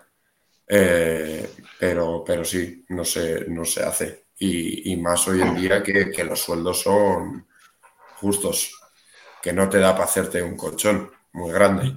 Y esto, tú, cuando, cuando estuviste en ACB, eh, ¿tenías obligación o no de, pertenecer a la BP o no? Eh, pues quiero recordar que perteneces. Al estar en la CB en ese momento, sí. Eh, sí que en los últimos años eh, había que hacer una aportación simbólica para, eh, pues eso, para reconocerla, por así decirlo. Pero sí, creo recordar que al estar en la liga perteneces. ¿Cuánto, era? la aportación que era, un, era una vez, o sea, empezamos la temporada, decías. Una vez al año, sí. Eh, no me acuerdo, sí, era una aportación, no me acuerdo exactamente cuánto era, pero era simbólico. O sea, sí, claro, oye, mira. Yo estoy sindicado. Quiero, estar. No, no me acuerdo cómo era exactamente. Pero ahí. Yo mi trabajo.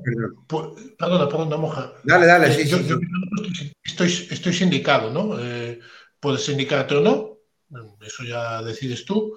Y, y te quitan una cantidad mensual de, de, tu nómina, pues me parece que son 12 o 13 euros lo que, lo que nos cogen a nosotros. Y, y bueno, perteneces al sindicato, al sindicato que tú decidas, al que tú quieras, etcétera, ¿no? Luego hay unas elecciones sindicales, etcétera, etcétera. Pero por lo que veo es algo distinto lo, lo del ACB, lo del ABP. Sí, no sé exactamente porque fue justo en la temporada en la que yo dejé de estar en ACB y estuve en LEV unos cuantos años. No sé en qué momento la pusieron ni cuál fue el motivo real, pero sí que recuerdo de, no, ahora hay que hacer una aportación, pues eso, no me acuerdo exactamente cuánto era.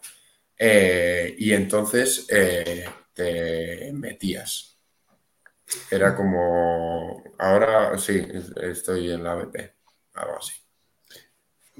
Cambiar la era, era, era, anual, o sea, era por temporada. Sí. Digo, cambiar la CB por la LEP es como cambiar a otro mundo. para un jugador? Eh, mm, sí, sí. Viajes. Sí, porque al final viajes, eh, facilidades que tienen los clubes y todo es muy diferente. Eh, el ACB es una liga profesional y la LEB, por desgracia, no, no lo es. Según Consejo Superior de Deportes, no es una liga profesional, es una liga amateur. Bueno, sí, pero es que los clubes no, no son clubes profesionales. O sea, hay clubes que sí, clubes que no, hay clubes que tienen más facilidades y clubes que menos, pero pero en general eh, no, no, hay ni punto de comparación. Y ahora que hablamos de cartel... Perdón. Hablo dale, dale, acabo de llegar. Sí. ¿Qué, ¿Qué, traerías de la Bueno, pues eh, sobre todo eh, comodidades de club, yo que sé, servicios médicos, eh, eh, servicios de fisio. Los fisios en ACB eh, normalmente tienen dinero para contratar fisios, uno o dos por equipo o lo que sea. En, en LEB, por desgracia, los clubes no pueden disponer tanto dinero para contratar a un fisio eh, con experiencia y, bueno, hay clubes que o no tienen fisio propio y tienen un convenio con alguna... Una clínica alguna clínica o el fisio, hay algún fisio en prácticas o...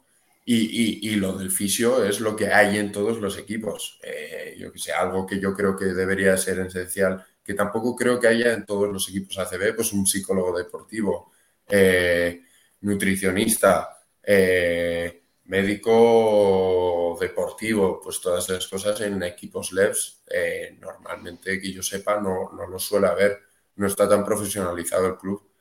Eh, y yo creo que es algo muy importante, eh, tanto para cuidarnos a los jugadores como para eh, potenciar nuestro rendimiento en la cancha. Al final, cuanto mejor nos cuiden, nos cuidemos y mejor estemos, mejores resultados vamos a, vamos a dar.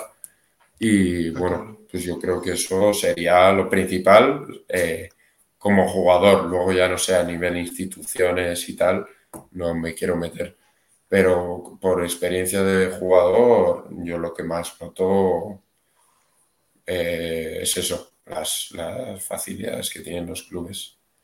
Y luego a la hora pues de, de pisos a los extranjeros, a los incluso a los nacionales, a yo que sé, coches, mmm, todo. ¿Tú crees Aquí hemos hablado alguna vez, pero ¿crees que ya debe haber un acuerdo a gran escala, competiciones FEP, Consejo Superior de Deportes? Por empezar por algún lado.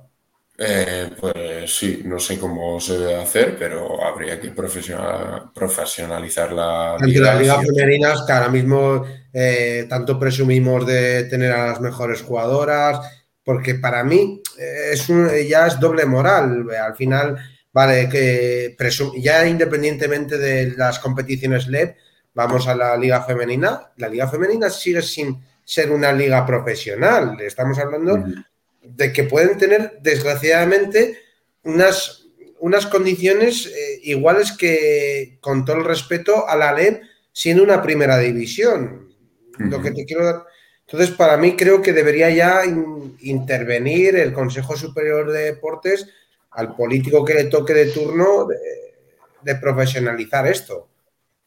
Sí, a ver, yo ya te digo, no tengo ni idea de cómo se tendría que profesionalizar ni nada, pero que debería hacerse seguro.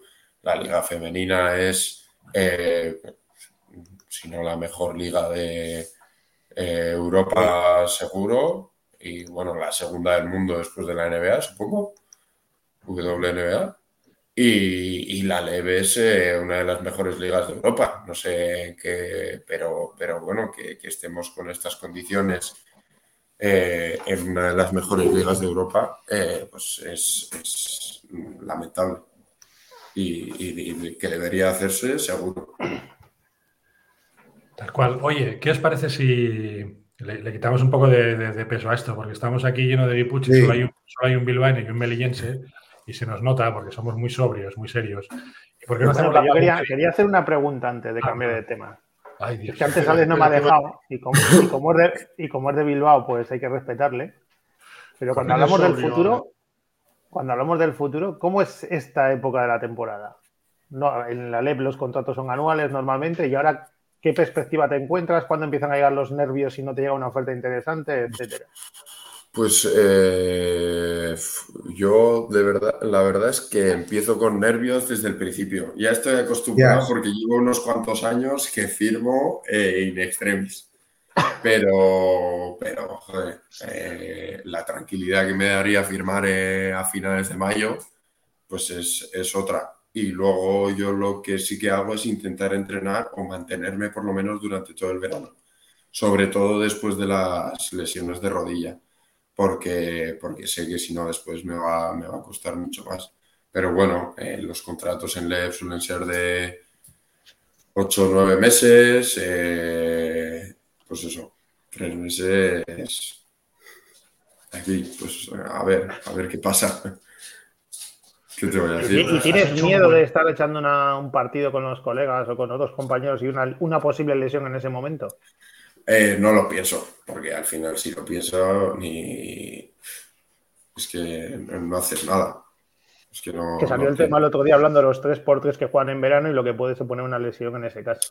Ya, eso no lo sé. Ahora que supongo que lo están, por lo que he visto, están profesionalizando un poco, ¿no? Y hay clubes que ya hacen contratos y tal. No tengo ni idea cómo, cómo irá eso, pero es que, yo qué sé, te metes al mar, te hay una botella, te cortas un, tendón en el pie y ¿qué haces? Pues estás jodida temporada. Sí que es verdad que obviamente, sí, cualquier mierda. Sí que es verdad que corres que corres más. Yo soy el eh, único que dice tacos, así me gusta.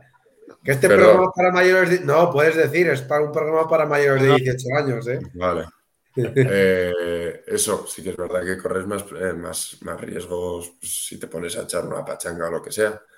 Pero, pero yo no suelo intentar no pensar en eso. Si llega, llega, y si no, no. Y si llega, pues ya veremos.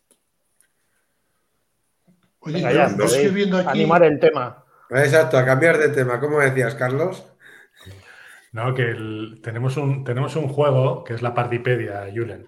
La Partipedia es un, juego que juegan. Eh, bueno, juega, lo empezó yo creo que en, en Granada. Al final, en sus viajes de autobús, cuando van en el autobús el equipo, pues imagino que os lo pasáis muy bien, tenéis muchas horas para conoceros y estar todos juntos. Entonces ellos una cosa que hacen es eh, un juego que lo que hacen es eh, dan el uno, uno, uno de ellos eh, busca las estadísticas de un jugador de la, de la, competición, da una serie de pistas y los demás tienen que hacer, tienen que adivinar que, de qué jugador es. Sí, nosotros, bueno, eh, creo que lo hacemos bastante fidedignamente, pero lo hemos adaptado un poco, menos moja, eh, eh, de tal modo que, bueno, se dan una serie de pistas y luego permitimos preguntas para, para, bueno, pues se piden pistas, ¿no? Entonces, primero pedimos la pista y luego se dice el nombre que creemos que es. bueno, Moja no juega así, ¿eh? Moja juega directamente a lanzar un jugador. Moja. A, ver, es el, Smith de la, es el Smith del grupo. A ver, ya sabe, sabe, más que el resto. No, joder, acerté el día, el día, coño. ¿Cómo se llama tu compañero? Bueno, el nombre impronunciable. El, Belemene. ¿Quién? Belemene. Pero es que el... Ah, Belemene. Pero te sabes el nombre entero, Julen, eres capaz de pronunciarlo. Ah, es que tiene alguno, el, el que se sabe todo el mundo que es Romaric Belemene. Sí, pero es que luego tiene un Judicael por ahí, alguna cosa rara. Sí, ese, es el que tiene como clave de wifi. tiene algún nombre raro por ahí. No sé si es Judicael, Romari, sí, tiene alguna cosa, pero el Romaric Belemene es bastante, bastante fácil. Oye, vaya, vaya, fenómeno, ¿eh? ¿Te imaginas que tus, que, tus padres, que tus padres digan, hostia, no me acuerdo la clave del wifi, le voy a poner de segundo nombre a mi hijo la clave del wifi? hay, hay, algunos que tienen esos nombres por ahí. bueno, pues eh, ¿quién, quién, eh, ¿quién, lo hace? Yo creo que Juanma. Me toca a Carlos hoy. ¿Me toca a mí? Hostia, no, es que no lo he pensado. ¿Ves cómo improvisamos aquí que Julen? Aquí no hay, no hay guion, no hay. Esto, oye, esto es como el chiste este de la, de la vieja que va al médico y le dice que se quite el otro zapato y dice que no viene a preparar. Pues lo mismo. No, es que parece que no viene preparada, pues lo mismo. Esto, esto es así, Julen. Esto es cosa. Julen, ¿y qué juego eres de los que te lleva la Play en el autobús? Yo la Play en el autobús no, pero en casa juego. Me, me, mola, me mola la Play, me mola. Ahora estoy, me he metido con mis amigos que son un poco frikis y con Jaume Lobo eh, a jugar al, al, League of Legends este por el ordenador. Yes. Que eso ya es de, de, de, de friki, ¿no? de frikis, pero es que además a mí me flipa ser friki y soy muy malo, soy muy malo, tengo que decirlo, estoy mejorando. Pero... ¿A este juego cuál era el juego preferido? Pues he jugado mucho al Call of Duty, al Fortnite yes. y tal, cosas de estas de estar en, pues eso, hablando. Bueno, en, en, en, pandemia mi madre se volvía loca porque me ponía ahí con los cascos y de repente decía algo y venía mi madre desde la otra punta de casa. ¿Qué? Y yo, que no, mamá, que estoy jugando tal. Y me dice, joder, si ya te han matado otra vez, estás todo el día muerto. Al segundo mes ya se reía de mí. Pero... Eres un acabado, joder. Te matan el primero sí, siempre, Yure. No que te mata... Cada vez que vengo estás muerto, me decía, pero, pero no te aburres, no te aburres de que te maten. Y yo, pues, no, vale, no vales para el ejército, vamos. No, no, además soy muy grande, se me daría fácil. Pero, pero sí, sí que me gusta eh, series y tal, y luego videojuegos también. No soy Bueno, nunca pues luego- muy bueno a nada, de la me- tocan series. Sí, sí. Por cierto, que y comida. Que aquí nos hemos, cierto- nos hemos enterado que se ha inaugurado un restaurante. Que aquí. Sí, sí, sí, hay que, Aquí, hay que hablar. aquí, aquí hay, aquí hay tema, pero hay tema. hay que hablar, hay que hablar. Después Hay que de la hablar, claro. A ver, en va. series me he empezado Es- la de Dark. Os aviso. Que en temas ¿Cómo? series me he empezado la de Dark, que hablaron el otro día Alex y Román. Sí, No me entero de una puta mierda. pero déjala, yo insisto en ello, ¿eh? Déjala, déjala, déjala. Tampoco, Pero- tampoco no, pero-. Juanma, Esto es más corto que- lo que te- Esto es más No, corto que la carrera de un baloncestista, macho. No estamos aquí para sufrir, Juanma. No, pero es que sí, a mí las fricadas me gustan, entonces tengo que esperar si la acabo No. de pillar. Juanma, tienes, que- tienes que verla doblada, no la veas en alemán, coño. Es que la ves en Ah, alemán joder, y no te esa- enteras. Esa era la putada que la está viendo en alemán, cabrón. Claro, joder, o ponle subtítulos o algo. Es que, claro, es Hostia. que me vienes con la camiseta de San Pauli y, y claro, estás muy alemán hoy. Hostia, la serie en alemán subtitulada mola, ¿eh? Puede estar bien. Bueno, vamos, Sí, a, vamos al grano que, que os, que os, os- bueno, vamos en orden así. Sí. Julen, Alex, eh, yo y Juanma, para que sigamos un orden. Pero moja pregunta primero, ¿eh? Sí, sí, pues por eso.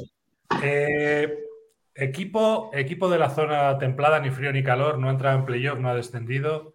Eh, más de 18 minutos en pista. Eh, ¿Qué más datos os puedo dar? Eh, Más Gasol.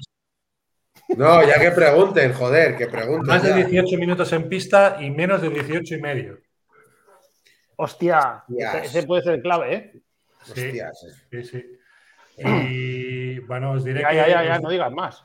os no diré más. que casi, casi 2,9 rebotes por, por partido Muchas pistas ya. y 5 y cinco puntos por partido. Hostias, yo creo que sé quién es. Eh, ¿Hay una pregunta por ronda o Sí. solo una pregunta? Sí, sí, sí. Menos moja.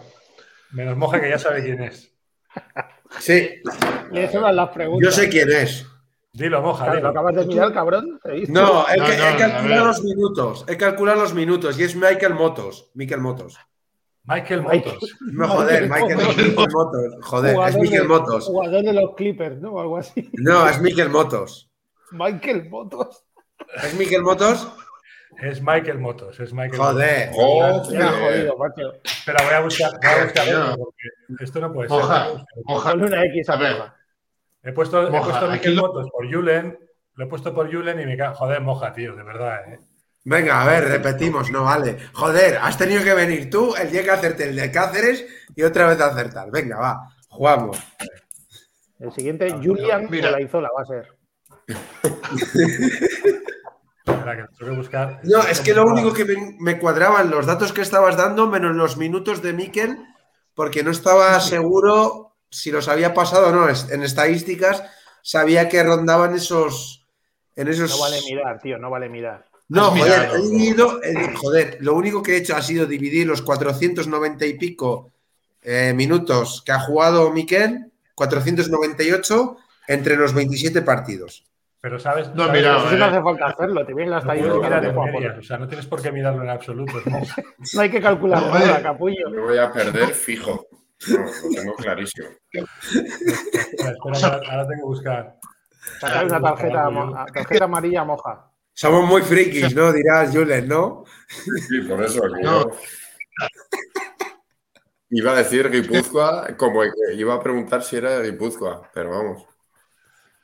Venga, va, este, este es más complicado. ¿eh? Eh, eh, clasificado para, para playoffs No digas nada, moja. en este, en este año en la Liga, en la Liga LEP. Y, y os puedo decir que su porcentaje de tiro de dos eh, está cerca del 51%. Primera pregunta, Julen. Venga, Julen, Eh, dale.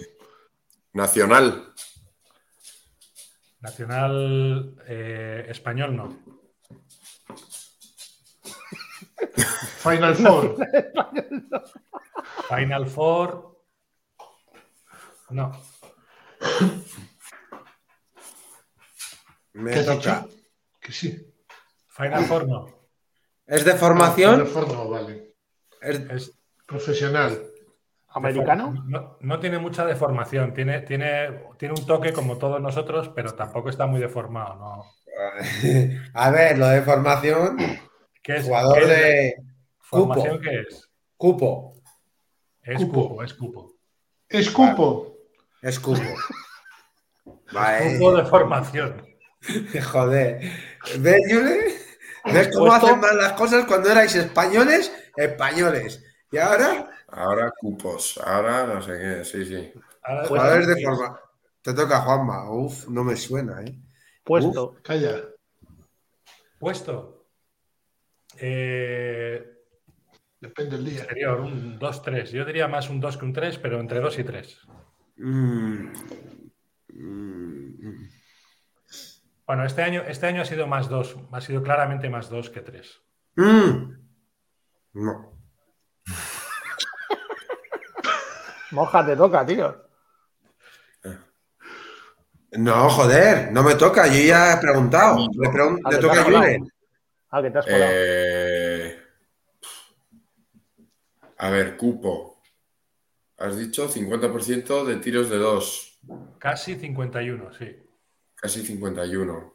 Sí, Playoff, pero no Final Four. correcto. Eh, Yo diría un nombre ya. Un escolta. Escolta. Sí, es un 2-3, sí. Este año, este año ha sido más 2 que 3. eh, se puede decir nombre y si no es, nada, ¿no? Nada, Sí, no pasa sí. nada, no quedas eliminado ni nada, ni te expulsamos. ni Nada. ¿no? Eh, Bueno, eh, Manu Rodríguez. No. No, porque es español.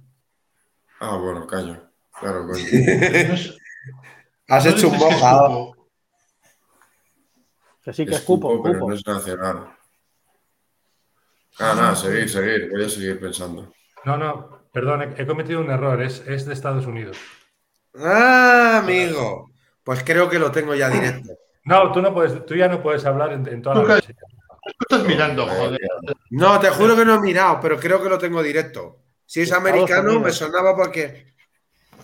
Sí, es que yo pensaba que era cupo porque el apellido, el apellido tiene una particularidad que no es, no es un apellido clásico sajón. Voy a preguntar yo el nombre. El nombre. Yo voy- mi pregunta tío. no voy a tirar el nombre, voy a preguntar si es del equipo que yo pienso. Así que te Moja toca, está sancionado. Es del equipo Sí. que tú piensas, Moja, sí. Es- No, primero pregunta a Alex. Ah, Joder, te toca. Eh, Yo qué cojones sé, tío. No sé. bueno, es, es americano, es un escolta. Es de, eh, eh, ha, jugado, ha, ha estado en playoff, pero no se ha clasificado para la Final Four. Es de Chicago. Ni puta idea, macho, yo qué sé. Ese dato no lo tengo, perdona. ¿Es del Oviedo? No es de Oviedo, no es del equipo que tú piensas. Hostias. Pues ¿sabes a quién estaba pensando, tío, en todo esto? A McDonald. No, este está jugando de cuatro, macho. no, pero si McDonald ha jugado de todo este año. Si le han puesto. Si Lewis ha jugado de uno y, él ha jugado de dos. Ha jugado de dos, ha jugado de dos. Yo creo que Julen tiene su sudor cerca. Sí, yo creo que Julen lo sabe. Yo estoy perdido de narices, macho. Para ser un escolta, porcentaje en tiro de tres, para ser un escolta, su porcentaje en tiro de tres no es, no es la leche. Tiene un 33% en tiro de tres. Hostias. Pero ha metido casi 15 puntos por partido. Hostias, eso lo cambia todo. Joder. ¡Ah! Será de ¿no? no sé si de Chicago, escolta. Nació en 1994. Buah. ¿Cómo que es de Chicago? No lo sé, no lo sé si es de Chicago, eso no lo ah, sé. Joder. No, de Chicago es, es, Tu apellido no es, no es inglés sajón, no es. Smith, Devin. Correcto, Devin Smith. Hostia. ¿Y por qué pensabas que era Cupo? Porque, no sé, pensaba que era Cupo, macho. Yo es una, cosa mía. Pensaba que era hermano de Sin Smith. Por el apellido, el apellido, el apellido no, Joder, y voy yo y digo Manu, y soy gilipollas. No tenía otra opción. Y era de... es que te he ido joder, te he ido joder. Sí, sí. No, de San Sebastián. Os he jodido ahí, ¿eh? Bueno, señales para todos lados, macho. Ah. Saca el cartelito, no, saca el cartelito hoy. ¿Sabes lo que pasa, tío? Que es que en el, en el teléfono cuando señalo hacia allá, señalo bien, pero en la, en la tablet sale, al revés. Parece como un golito. Parece como un golito, Julen, mándanos un psicólogo. Deja de abrir restaurantes y manda aquí un psicólogo. Joder. Oye. Lo necesito yo antes. Yo, a Julen, Julen, le quería preguntar, eh, porque, joder, habéis estado esperando por mí, por, por, el, por Roberto Blanco, por el robertismo. ¿Qué quieres preguntar? ¿En, líneas generales? Es el puto amo, ¿no? Eh, sí, sí. A ver, como entrenador, eh, yo creo que es un buen entrenador. Creo que tiene, te deja las cosas muy claras. Eh, es buena persona se preocupa por ti y puedes hablar con él de, lo que sea. No es el típico entrenador que es, soy tu entrenador, no, no, no puedo hablar contigo de otra cosa. Y la verdad es que eso se agradece mucho, porque Robert es un tío cercano, un tío con el que puedes hablar de cualquier cosa, incluso a la hora de entrenar. Eh, es cercano, tiene sus momentos de, de, mala hostia, como tiene que ser, y, y sabe cuándo tenerlo y sacarlo. Y, bueno, pues oye, nos ha llevado hasta el quinto partido de playoff, ¿qué te voy a decir?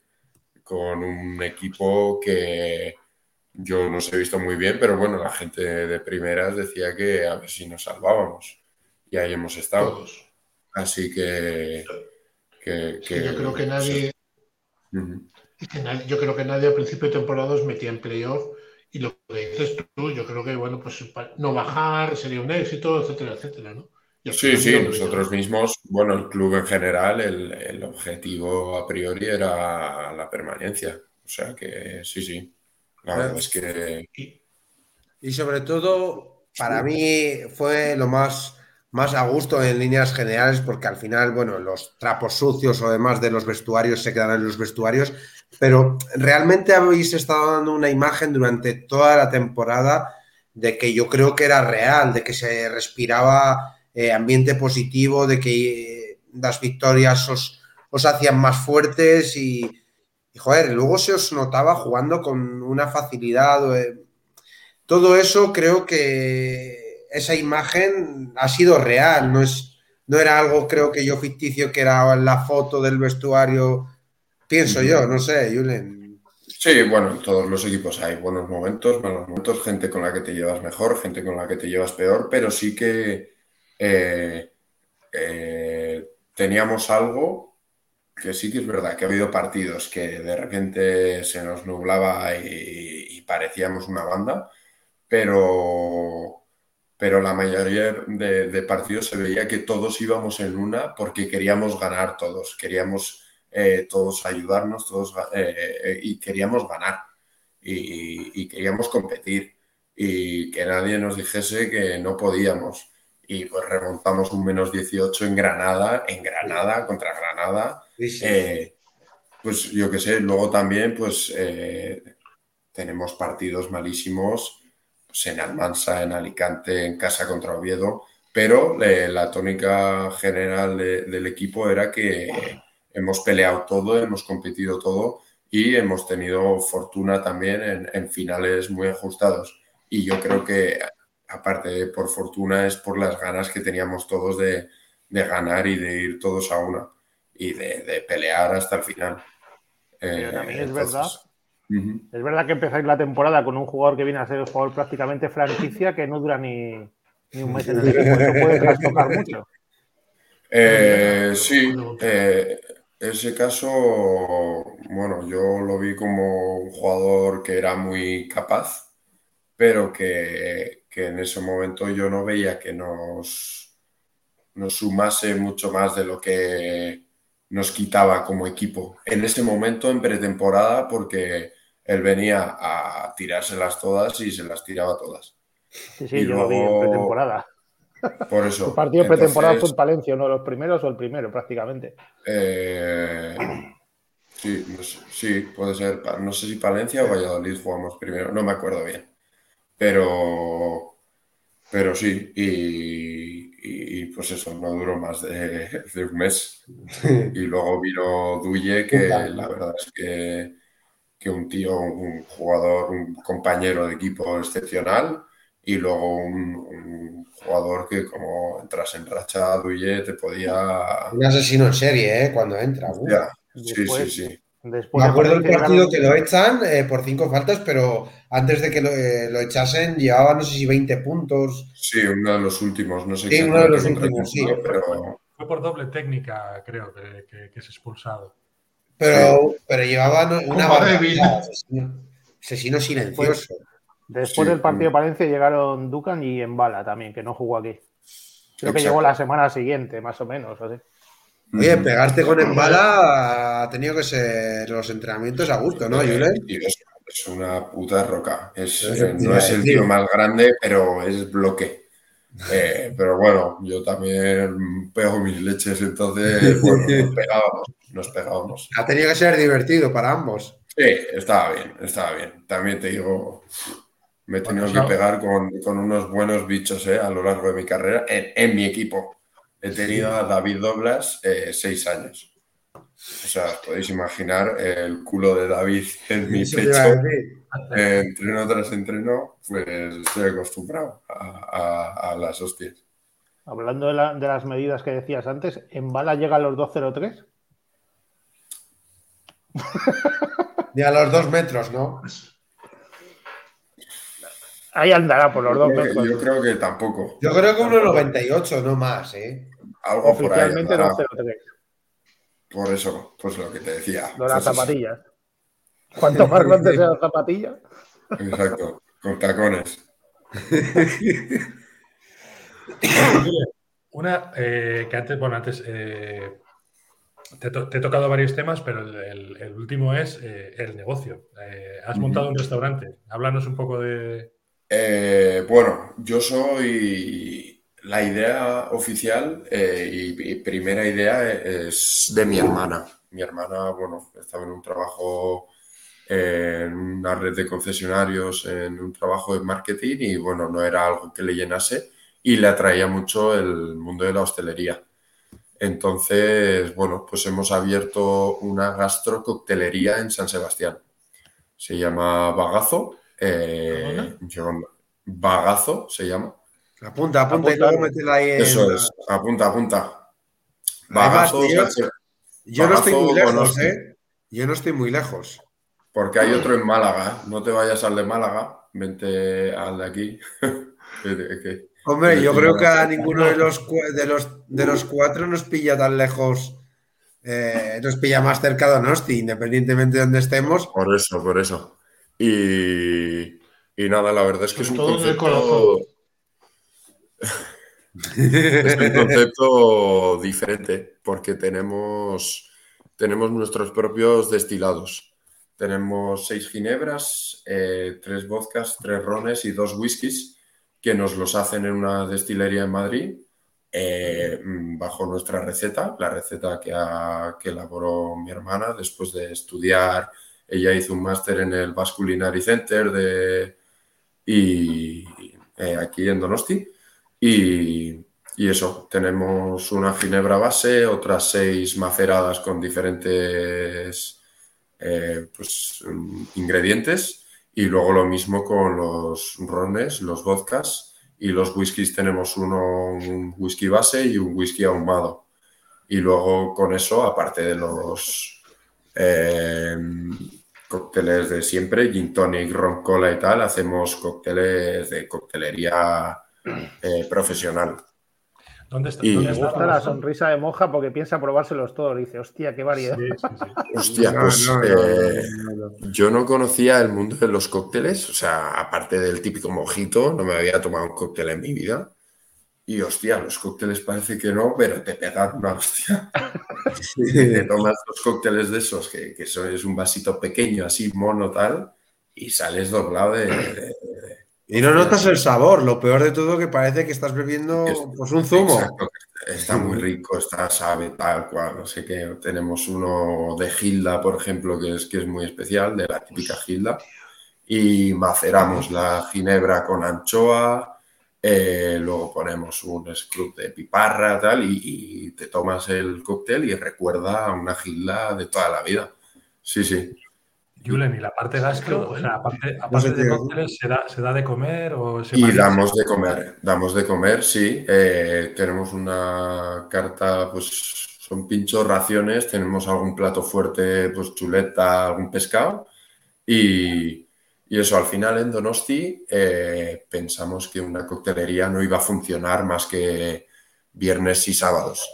Y aquí lo que nos gusta es comer en el norte en general, en toda España, pero aquí en el norte en general la gente sale a comer algo y se toma un vino, pero sales y necesitas comer algo y, es por donde quisimos tirar. Y la verdad es que hacemos una cocina eh, de producto, pues tenemos croquetas, tenemos cosas sencillas, pero tenemos también pues ceviche, tenemos, eh, vamos variando ahora según temporada eh, tenemos nuestro jefe de cocina es venezolano y hace bastante mezcla de comida de allí y de aquí. Y la verdad es que a mí me flipa, ¿qué os voy a decir yo? Pero eh, yo no había estado hasta hace poco porque me ha pillado en Cáceres, lo abrimos en enero, no pude venir a la, a la inauguración ni nada y no pude probar los, los platos definitivos que íbamos a poner y la verdad es que me, encanta todo lo que damos. Así que nada, ya podéis pasaros. Y, todo, el, el primero? Bueno, todo el mundo que está por aquí. Ah, a mí en un par de horitas, un día que tenga que ir al médico aquí a Pamplona, escucha, me queda, además cuando estoy en Pamplona, me queda la misma distancia, 86 kilómetros de Donosti, 86 Logroño. Así La, la putada va a ser volver después. Eso es. Voy a aparcar, aparcar en Donosti. Y aparcar. aparcar. tienes que calcular los, 6, 10 euros de parking, no te los va a quitar. ¿Cómo? ¿Solo? La tía me cobraron 22 euros. Bueno, si, si vienes a comer y te quedas a cenar también, sí. Pero bueno, por una comida o una cena. No, pero joder, lo que más me ha gustado de, de estas combinaciones, a ver, eh, no es por hacerle la pelota, porque Alex es medio venezolano. cuando eh, decía que le preparaba la madre comida, pero joder, a mí me gusta mucho la comida latina. Eh, soy árabe, al final mezclamos muchas especias y creo que en la comida venezolana un poco pues lo verás. Y joder, me gusta que, digas eso y de verdad, iré, iré lo más pronto que pueda porque me has dejado encantado. Ahora hemos puesto una arepa pepiada que se llama, eh, reina pepiada o algo así, que es como con pollo, aguacate y tal. Eh, tenemos el ceviche, tenemos un homenaje al talo que le llamamos, que va con costillas, sofrito de chistorra y una salsa que no sé muy bien decirla, como, como se dice, xnep o no sé qué, chinep, xisnep, no sé cómo es, que es una salsa mexicana también. Pues, eh, es un poquito picante y, sí, tenemos cositas, cositas muy ricas. Hostia, tío, yo, acabo de cenar y me estás dando hambre. he, cenado, yo ahí hoy y mañana voy a volver ahí. O sea que... El miércoles pasado también estuviste ahí. ¿eh? El miércoles pasado también. Si es que es lo que te digo, si es que no he podido estar. Contando con hoy, creo que es la tercera vez que, voy.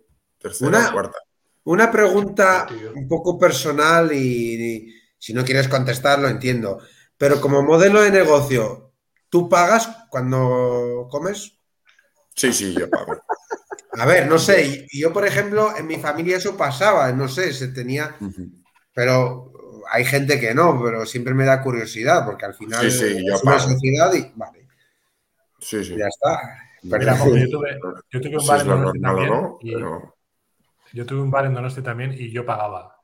sí, me, parece lo más normal y lógico del mundo, pagar aunque sea tuyo, no sé, yo pienso que ese es el modelo de negocio que tendría en el día de mañana, que yo también pagaría en mi propio negocio. Bueno, en la calle San Marcial, Julen, o sea, en el, en el cogollito ahí céntrico. En el centro, centro, calle peatonal, es el antiguo Zaspi, que es. de la catedral? Está, eh, está cerca, sí, desde la catedral, cinco minutillos andando por, por esa zona, entre la catedral y el casco viejo, que hay una. Vale, sí, sí, sí. Calles peatonales por ahí donde están todas las tiendas de ropa y tal, por ahí estamos. No, no, buen local, buen local, Julen. Hostia, qué bien, qué bien. o sea, no sabía que habías montado un negocio de hostelería. Eh, sí, sí, la verdad es que yo no estoy metido porque al final por mi vida profesional no puedo, pero es un mundo que me llama, me gusta y siempre me ha gustado la cocina y tal. Y la verdad es que en un futuro, oye, ojalá poder estar ahí y, aportar cosas nuevas y, ser útil. Pues nada, ninguno, ninguno de los cócteles lo haces tú, ¿no? Yo no tengo ni idea. O sea, ahí está mi hermana, que es la que sabe, Sergio, Alejandra, que tenemos un equipo todos muy bien formados y, muy profesionales y, son, la verdad es que unos, unos auténticos cracks, tanto en la cocina como en la barra. ¿A ti te pegaría hacer un cóctel como tú, un bloqueo, un bloqueo directo de Julen, un cóctel claro, que te vayas doblado a casa, ¿no? Eso chupitazo de, de whisky y ese, algo, Si quieres una buena experiencia, la experiencia de Junior Laizola, aquí tienes mi cóctel. ¿Y, de dónde viene el nombre? Pues el nombre lo eligió mi hermana. Eh, el bagazo es el resto que queda al prensar la, la uva, la fruta para hacer un un zumo o un licor o un vino, en este caso, es, eso es el bagazo. Ah, vale, vale, sí. El bagazo cuando haces la cerveza, por ejemplo, y hierves, hierves la cebada, lo que queda es el bagazo. Entiendo que en el, en el, vino también será un poco lo mismo. Cuando pisas la uva. El vino, sí, creo que también sirve para pues, el, grano. Eh, el grano. No sé si. Sí. Sí, sí, para el destilado supongo que será lo mismo. Cuando haces el destilado, lo que queda es el bagazo. Algo así será, sí. y, ya has, hablado, de series. Eh, recomiéndanos una serie que hayas visto últimamente que te mole. A ver, yo soy muy clásico, soy de las de siempre, de toda la vida. Eh, eh, un poquito de eh, Juego de Tronos, La Casa de Papel, eh, Sons of Anarchy. Toda Hostia, La Casa de Papel, perdona que te interrumpa, han hecho una versión coreana, no sé si la os habéis enterado. no la pienso ver. mira, tengo una lista de series por ver así. Como para ver la casa de papel en coreano cuando haya visto el original. Paso, tío, no. Oye, pues si, si podéis recomendar, yo estoy eh, necesitado de una nueva serie para empezar. El marginal. ¿Qué ves? ¿Qué, qué, plataformas tienes? Eh, Netflix, HBO, Amazon Prime, Disney. Eh, Televisión española. yo, yo recomiendo. Mira, yo te recomendaría la que recomiendo a todo el mundo en Amazon, que es la maravillosa señora Maisel, que no sé si la has visto, si la has visto alguno. y es mm, la mejor serie que he visto yo en años, años y años. Es mm, brutal, brutal. Ah, pues me la apunto, yo no, la había ni escuchado. ¿La ves en inglés? muy divertida. ¿La ves en, inglés? Eh, la ves... En castellano la veo, sí. En inglés mejor, ¿no? Bueno, a ver, sí. Lo que pasa es que, claro, imagínate con lo rápido que habla la tía, e imagínatela en inglés. O sea, es una metralleta. Y su agente es la hostia en inglés. Es buenísima, tío. La maravillosa señora. Maisel, escrito, Maisel. Muy bien. Es pues me la he apuntado para poner. si, si, ves dos capítulos, no vas a dejar de verlas, te lo aseguro. Pues me la pondré, me la pondré. Y si quieres ver un poquito de jaleo bien, el marginal. Hostia, define jaleo bien. No, joder, eh, joder, es una cárcel de, un tipo que se mete a salvar y mola lo que vive. Y encima argentinos, no sé si te. El marginal. Pues ya, pues me la apuntaré también. ¿Esa dónde está? ¿En Netflix? En Netflix también, en Netflix. Que yo sepa, está en Netflix. Ok. ¿Y de, ¿y de música cómo vamos? Eh, me mola de todo. En el móvil tengo desde rock hasta Rosana, rap, reggaetón, depende. Eh, tengo de todo. ¿Eras el DJ del vestuario?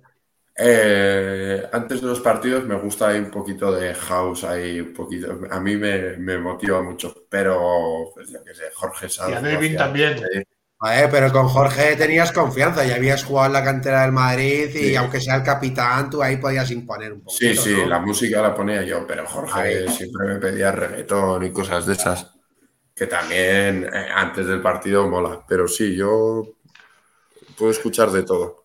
O, yo qué sé, o pop, Aitana, es que depende, hay canciones que me gustan de todo el mundo. Bien, bien. ¿Qué yo, si alguien me pide Perdona, si alguien me pide reggaetón, directamente le, traspaso. Le mando al, al no, no, lo, tenemos, lo tenemos en nuestra vida ya. le mandas a Melilla de moja, ¿no? Sí, sí. lo más lejos posible. No, hombre. Joder, Julen, ahí sí que me estaban insistiendo antes mis paisanos, que había uno. Me dicen, Pregúntale si iría, si tiene alguna oferta de Melilla. No sé. Él dirá. Pues no. Que yo sepa, no. Hoy en día no tengo ni una oferta eh, real. O sea que. Tampoco, el, el mercado está muy parado. Sí, de momento es pronto. Y más para leer. O sea que. Y que primero van a pescar los grandes en general. O sea que sí, sí. Ya veremos. Como todos los años, ¿no? Por eso, sí. Este año es más grande. Bien, ¿qué os, parece, si hacemos, no sé, una última pregunta, una última cosa que comentar antes de cerrar? olvidaros de la sección preferida, Moja? No, joder, pero porque ha llegado tarde hoy. La culpa es de Alex, que ha llegado tarde. No, aparte, nos hemos divertido tanto que la verdad es que ni la ha echado de menos. Pero bueno, tenemos aquí una sección que es el pick and floor y bueno, ya que has mezclado coctelería, más. bueno, eh, aquí, aquí un poco. a ver, todo, el mundo se moja eh, cuando ha pasado por aquí, en el que se habla pues del jugador que cuando tú mismo has dicho antes, después de un bloqueo de Julen, que le gusta compañías que, que al final todas, todas las mujeres son amigas suyas. ¿Das más vuelta, macho? No estoy, entendiendo nada. A ver. después de unos buenos cócteles, ¿Quién es, con, qué jugador has jugado que sea más pardillo? No, no más pardillo, sino que se le dé mejor ligar después de unos cócteles. A ver. ¿Mejor o peor? Ah, bueno, también. Las dos cosas. vamos a ir por el peor. Yo prefiero hoy el peor, por favor. Vamos por el peor. Hostia, el peor he tenido alguno. Modelo top. De... Eh, es que. Sergi Pino de lo.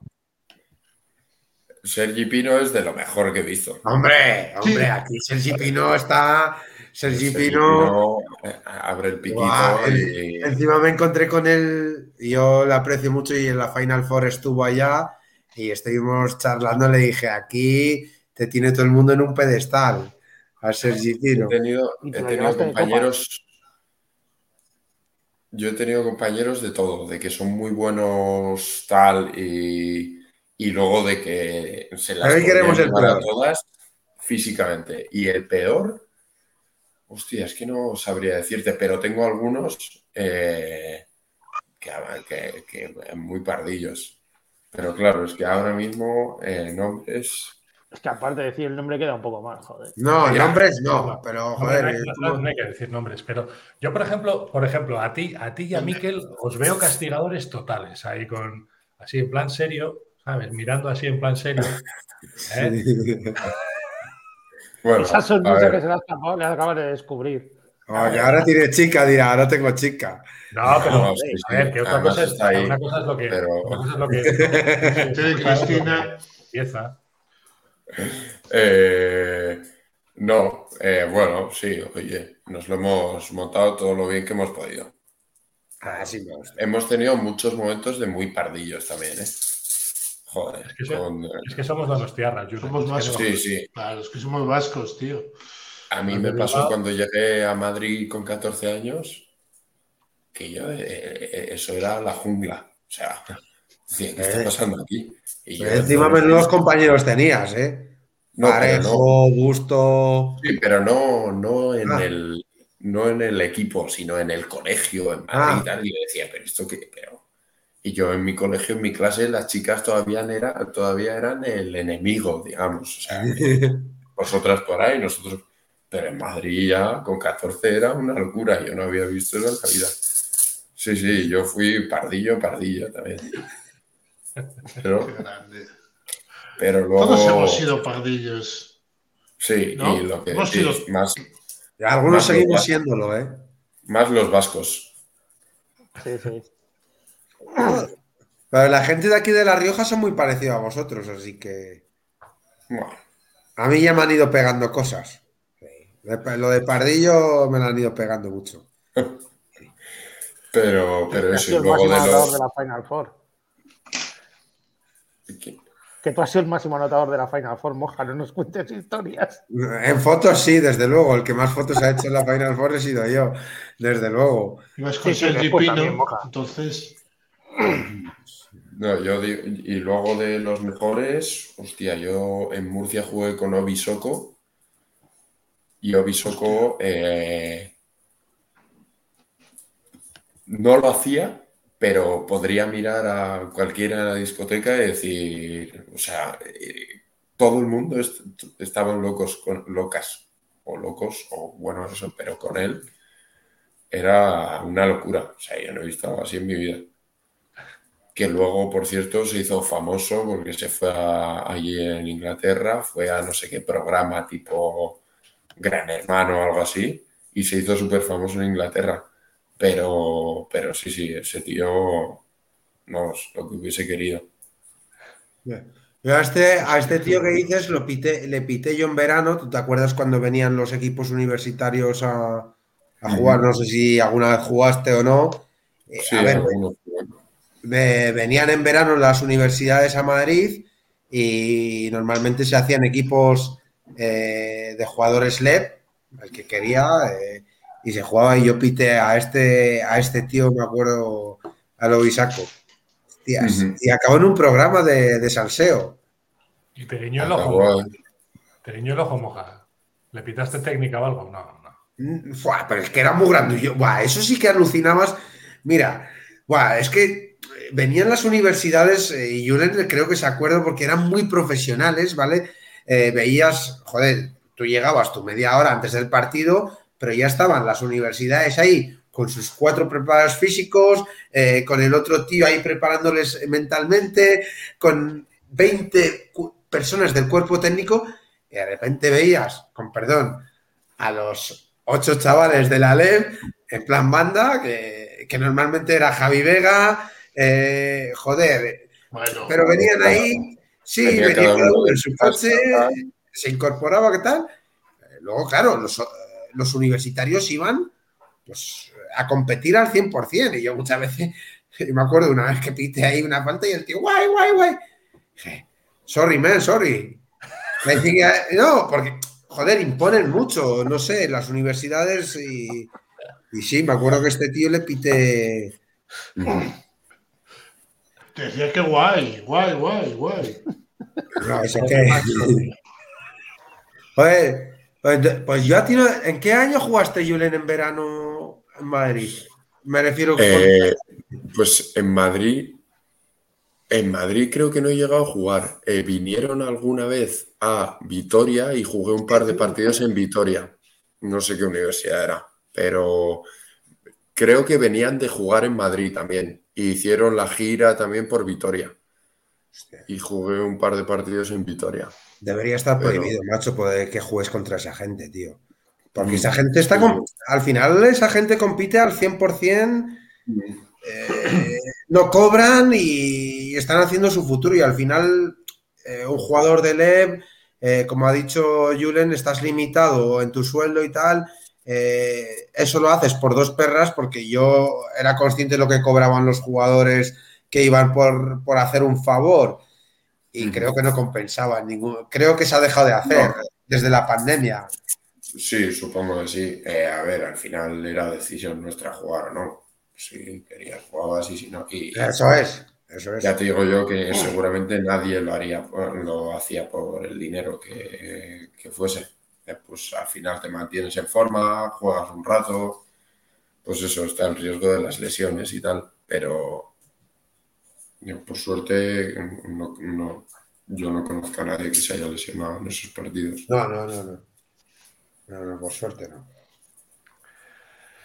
Bueno, tíos, ¿qué os parece si vamos cerrando el día de hoy? Sí. Hoy le hemos alargado mucho.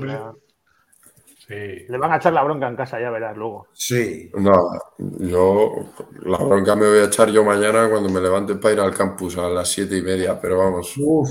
Hostia seguro, que alguno, seguro que alguno madrugáis más que yo. a las seis y media. Yo a las seis y media. Pues eso. Pues eh, Carlos está peor que yo. Pues, nada, si tuviese, si tuviese que entrenar yo, ya os habría dicho de cortar hace rato, pero para, para ser el entrenador me va bien. el entrenador sin paciencia. La, la, última pregunta, Ah, tienes que decirme un número. Tienes que decirme un número del 1 al 54. Eh, pues no hay trampa, ¿eh? No hay trampa. Yo tengo preguntas ahí, entonces el número que toque, pues es la pregunta que toca. El 14, que es mi número. El 14. Vale. Eh, define aburrimiento y define diversión. ¿Qué es para ti el aburrimiento y qué es para ti la diversión? No puedo cambiar de número. Si cambia de número. Diversión costelería. Ahora tiene que vender la costelería. Diversión es costelería ahora. Diversión es bagazo. Diversión es bagazo y aburrimiento es eh, la playa. La playa y tomar el sol. No, no puedo. No puedo estar cuatro horas así al sol, me, aburre, me, o sea, pienso en verano y aburrimiento y digo ir a la playa y no, ir a la playa y jugar a las palas y tal me va bien, pero ir a la playa y estar cuatro horas vuelta y vuelta no puedo, me aburre, me aburre mucho. Y en verano, que es lo que hace todo el mundo y lo que toca, eh, me aburre, así que ahí va. Yo, yo me tengo que llevar el libro a la playa, si no también... Me cuesta, ¿eh? Por eso.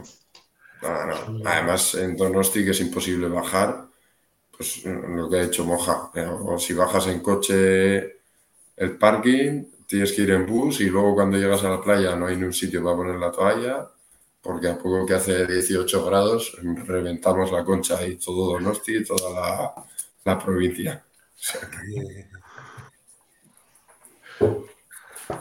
Vale, pues conmigo ya cumplí. Yo creo que hemos, creo que hemos cumplido de sobra hoy, ¿no? Pues, Sí. de verdad que muchas gracias. Muchísimas. Mañana, por la- mañana a las 7 se va a acordar de todos nosotros, pero bueno.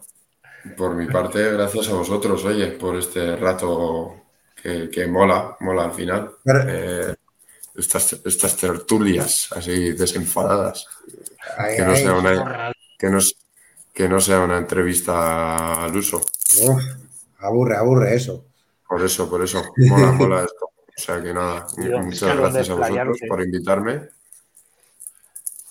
Nada, gracias a ti, Y- Julen, tío, de verdad un placer y la verdad es que, que- que nos lo hemos pasado genial.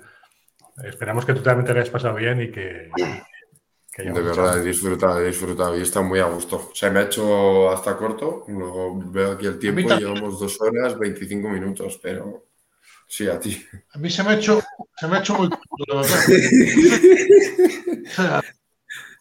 Mira, el me lo he pasado de puta madre, mejor que nunca, más corto que la hostia. pues porque no has estado en primer plano cuando el pobre Juanma estaba ahí con la luz, que estaba blanco, pálido. Bueno, ahora estás mejor, pero hubo un momento que estabas pálido, pálido, pálido. El próximo programa con otra luz, seguro. Porque, porque Juanma es de los de playa, no, también, igual que. Igual que Vale, en. Palencia mucha montaña y ya está. Palencia. Ya lo justito. Eh, Con el Cádiz, peque, jugar las palas y ya está. Ya, ya, ya, ya. Joder, cómo nos cuesta despedir, tíos. Cómo nos cuesta despedir. Pues, Bueno, señores, todo. bueno. Un abrazo a todos. Agur, agur. Muchas gracias por Agur, todo. agur. agur. Agur, gracias. Agur, Julen, agur.